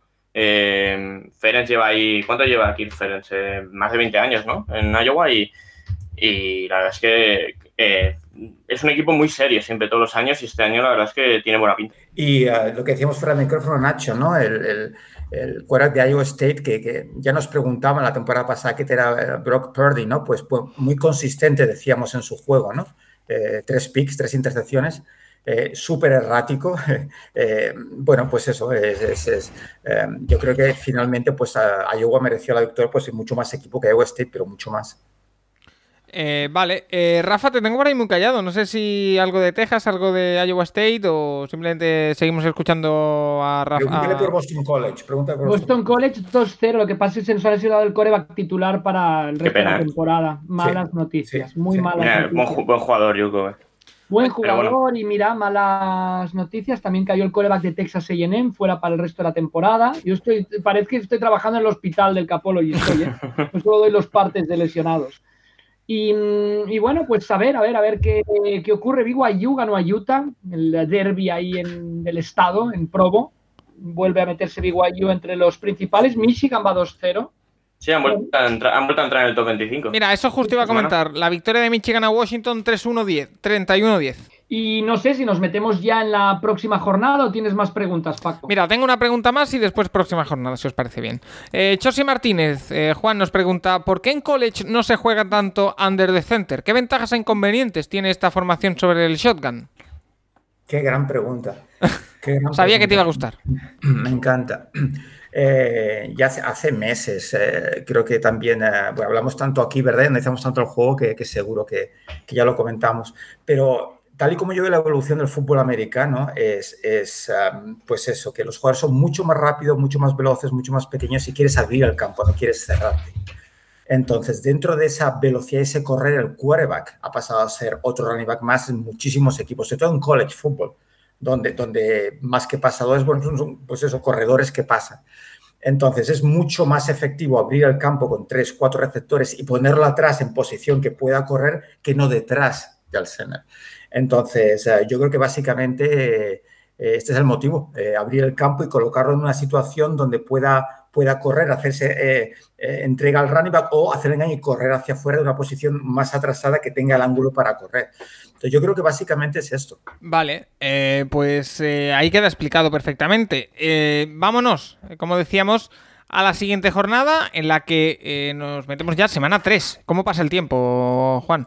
Dentro de nada ya estamos con las bowls rápido, y todo. rápido. como decíamos, mientras lo estoy buscando, es la jornada 3 en la que tendremos otra vez partidos eh, interesantes, eh, por ejemplo, pero sí que es verdad que por lo que estoy viendo los cabezas de serie, el top 25, eh, más allá de ese, bueno, hay una Alabama-Florida, el número 1 contra el número 11, que sí es un partido bastante interesante, pero aparte de eso, hay un Auburn contra Penn State, entre dos equipos también en el top 25, pero parece, a priori, Nacho, que después no, jornada de transición. Igualmente, Eric Nortes nos pregunta Bueno. qué partido nos parece el más atractivo para este fin de semana en horario español decente, es decir, o a las 6 o a las 10 de la noche. Yo a las 6 creo que el Indiana-Cincinnati va a ser un buen partido. Eh, Cincinnati está en el top 10. Vamos a ver. Es difícil que ahora no, que no de, la, de las cinco grandes la entre en el playoff, pero bueno, Cincinnati ya el año pasado estuvo muy bien y este año sigue estando a ese nivel. También Oklahoma juega con Nebraska, que por nombre es un gran partido. La realidad es que debería ganar Oklahoma fácil. Y bueno, sí que obviamente el partido grande de la semana es el Florida-Alabama a las nueve y media. Muy buena hora, la verdad, para verlo. Y a la misma hora, eh, Clemson juega con Georgia Tech. Juegan en casa, pero bueno, Georgia Tech no es una mala universidad. Clemson debería ganarse eh, fácil el partido, pero bueno, no, no, es, no un mal partido. ¿eh? Y a ver Ohio State si, si, re- si recuperan el, la, bueno, las victorias, la senda de la victoria. Juegan contra Tulsa, también en casa. Y también nueve y media, buenos, buenos horarios esta, esta semana para ver a, a los candidatos al playoff. Así que bueno, más o menos esto sería de las horas principales, eh, que son a buena hora en España. No, estos son más o menos los mejores partidos a ver- que ver. Juan, ¿estás de acuerdo? Sí, sí, sí. Eh, además, en el College Game Day, ¿no? El partido es el de Nebraska-Oklahoma, que es antiguo por ver a sigue siendo tan errático. El problema es Martínez, o sea, por mi salud mental no sé si, si me atrevo a ver el partido. Entonces, eh, el otro, eh, Nacho, puede ser, a priori quizá no es muy... El Miami-Michigan State, Michigan está, está 2-0, y Bueno. Miami con Eric King, es, que- es que no sé, me- eh, quizá lo veo este también, o al menos en dos pantallas, ¿eh? esos dos partidos quizá interesante. Sí, vamos a ver Michigan State. El año pasado estuvieron una muy triple mal. pantalla. ¿Perdón? Vi- Virginia Tech 2-0 en West Virginia. También, también. Oh, pantalla, los Juan. Mountaineers. Y cuádruple pantalla para el último cuarto, estos primeros, ocho y media. No te vas a perder el derby de Indiana.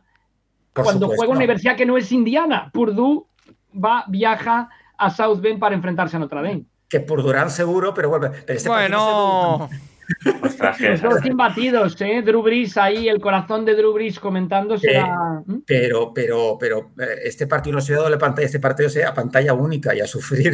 Rafa. bueno, No, de la Alabama, Cuando juega Notre Florida, Dame es solo un partido, solo un partido. Es como cuando juega burro, es solo un partido. Alabama, Florida, eh, ¿no? Clave. ¿Puede Florida sorprender a Alabama? Alabama no ha perdido No. contra un rival de su conferencia en los últimos cinco años que no jugara en Auburn o que no fuera su quarterback Joe Burrow. Dan favorita a la mano por 16 puntos, ¿eh? O sea, en principio, no te digo que vaya a ser lo que vimos en el Alabama Miami, pero debería ser, debería ser asequible para Alabama este partido otra vez. Pero bueno, veremos, ¿eh? Emory Jones, el quarterback de Florida, pues ha empezado los dos partidos, no ha acabado ninguno como titular, eso te da un poquito el nivel que tiene. Pero bueno, vamos a ver, vamos a ver Florida.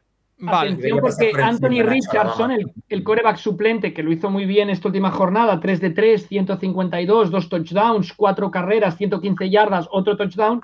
Cuando le preguntaron a Dan Mueller, el entrenador, sobre quién podría jugar, por qué estaba utilizando dos corebacks, dijo, estamos en la universidad y que jueguen dos corebacks fomenta las relaciones entre los estudiantes. Ostras. Es increíble. Pero volvemos a lo de antes, ¿no? Cuando juegan dos quarterbacks, no tienes muy claro quién es que no tienes ninguno, ¿no? Es que, no sé, no sé, Jones, Richardson, eh, yo creo que, que, que a la vamos a pasar por encima fácil. Bueno, pues habrá que estar muy pendientes. Como siempre, Juan Jiménez, arroba de QBNerd en Twitter. Muchísimas gracias por estar una semana más con nosotros, repasando eh, todo lo referente a quarterbacks y también el eh, college. La semana que viene más y mejor, porque eh, ya la rueda no para. Y si hemos hablado bastante de los quarterbacks rookies en esta primera semana, habrá que hacerlo más todavía en la segunda, porque eh, siguen bajo la lupa, eh, bajo el foco, y, va a haber que seguir hablando de ellos. Y yo solo te te pido que intentes dosificar un poquito, porque me da la sensación de que estás viendo fútbol 24-7 y Rafa ya ha dicho que a ver cómo iba a llegar al final de temporada. Os quiero a todos sanos. Os ¿eh? he dicho que no llego al final de temporada. Por eso, que os, os quiero a todos sanos, que hay que seguir haciendo programas. Y bueno, también me interesa vuestra salud personal, por supuesto. Juan, como siempre, gracias. Gracias a vosotros y a la audiencia. Eh, Rafa, Nacho, a vosotros también, eh, como siempre, muchísimas gracias por estar una semana más aquí en el Capologist y a todos los oyentes agradeceros, como siempre, el apoyo que nos dais. Se han llegado una avalancha de preguntas esta semana, lo esperábamos, pero como siempre, superando las expectativas. Yo solo digo que de preguntas han llegado como unas cuarenta y tantas, o sea, un número nunca antes visto por nosotros. Así que, como siempre, os agradecemos que, que estéis ahí eh, y que seguiremos semana tras semana, que tenéis la intrahistoria, que también el comisionado hablando de, fantasy que volveremos esta semana. Y lo dicho, que os esperamos, que la NFL ya ha comenzado, ya no va a parar, ya va a haber eh, eh, fútbol americano todos los fines de semana de aquí a febrero. Así que a disfrutar todo el mundo. Hasta la semana.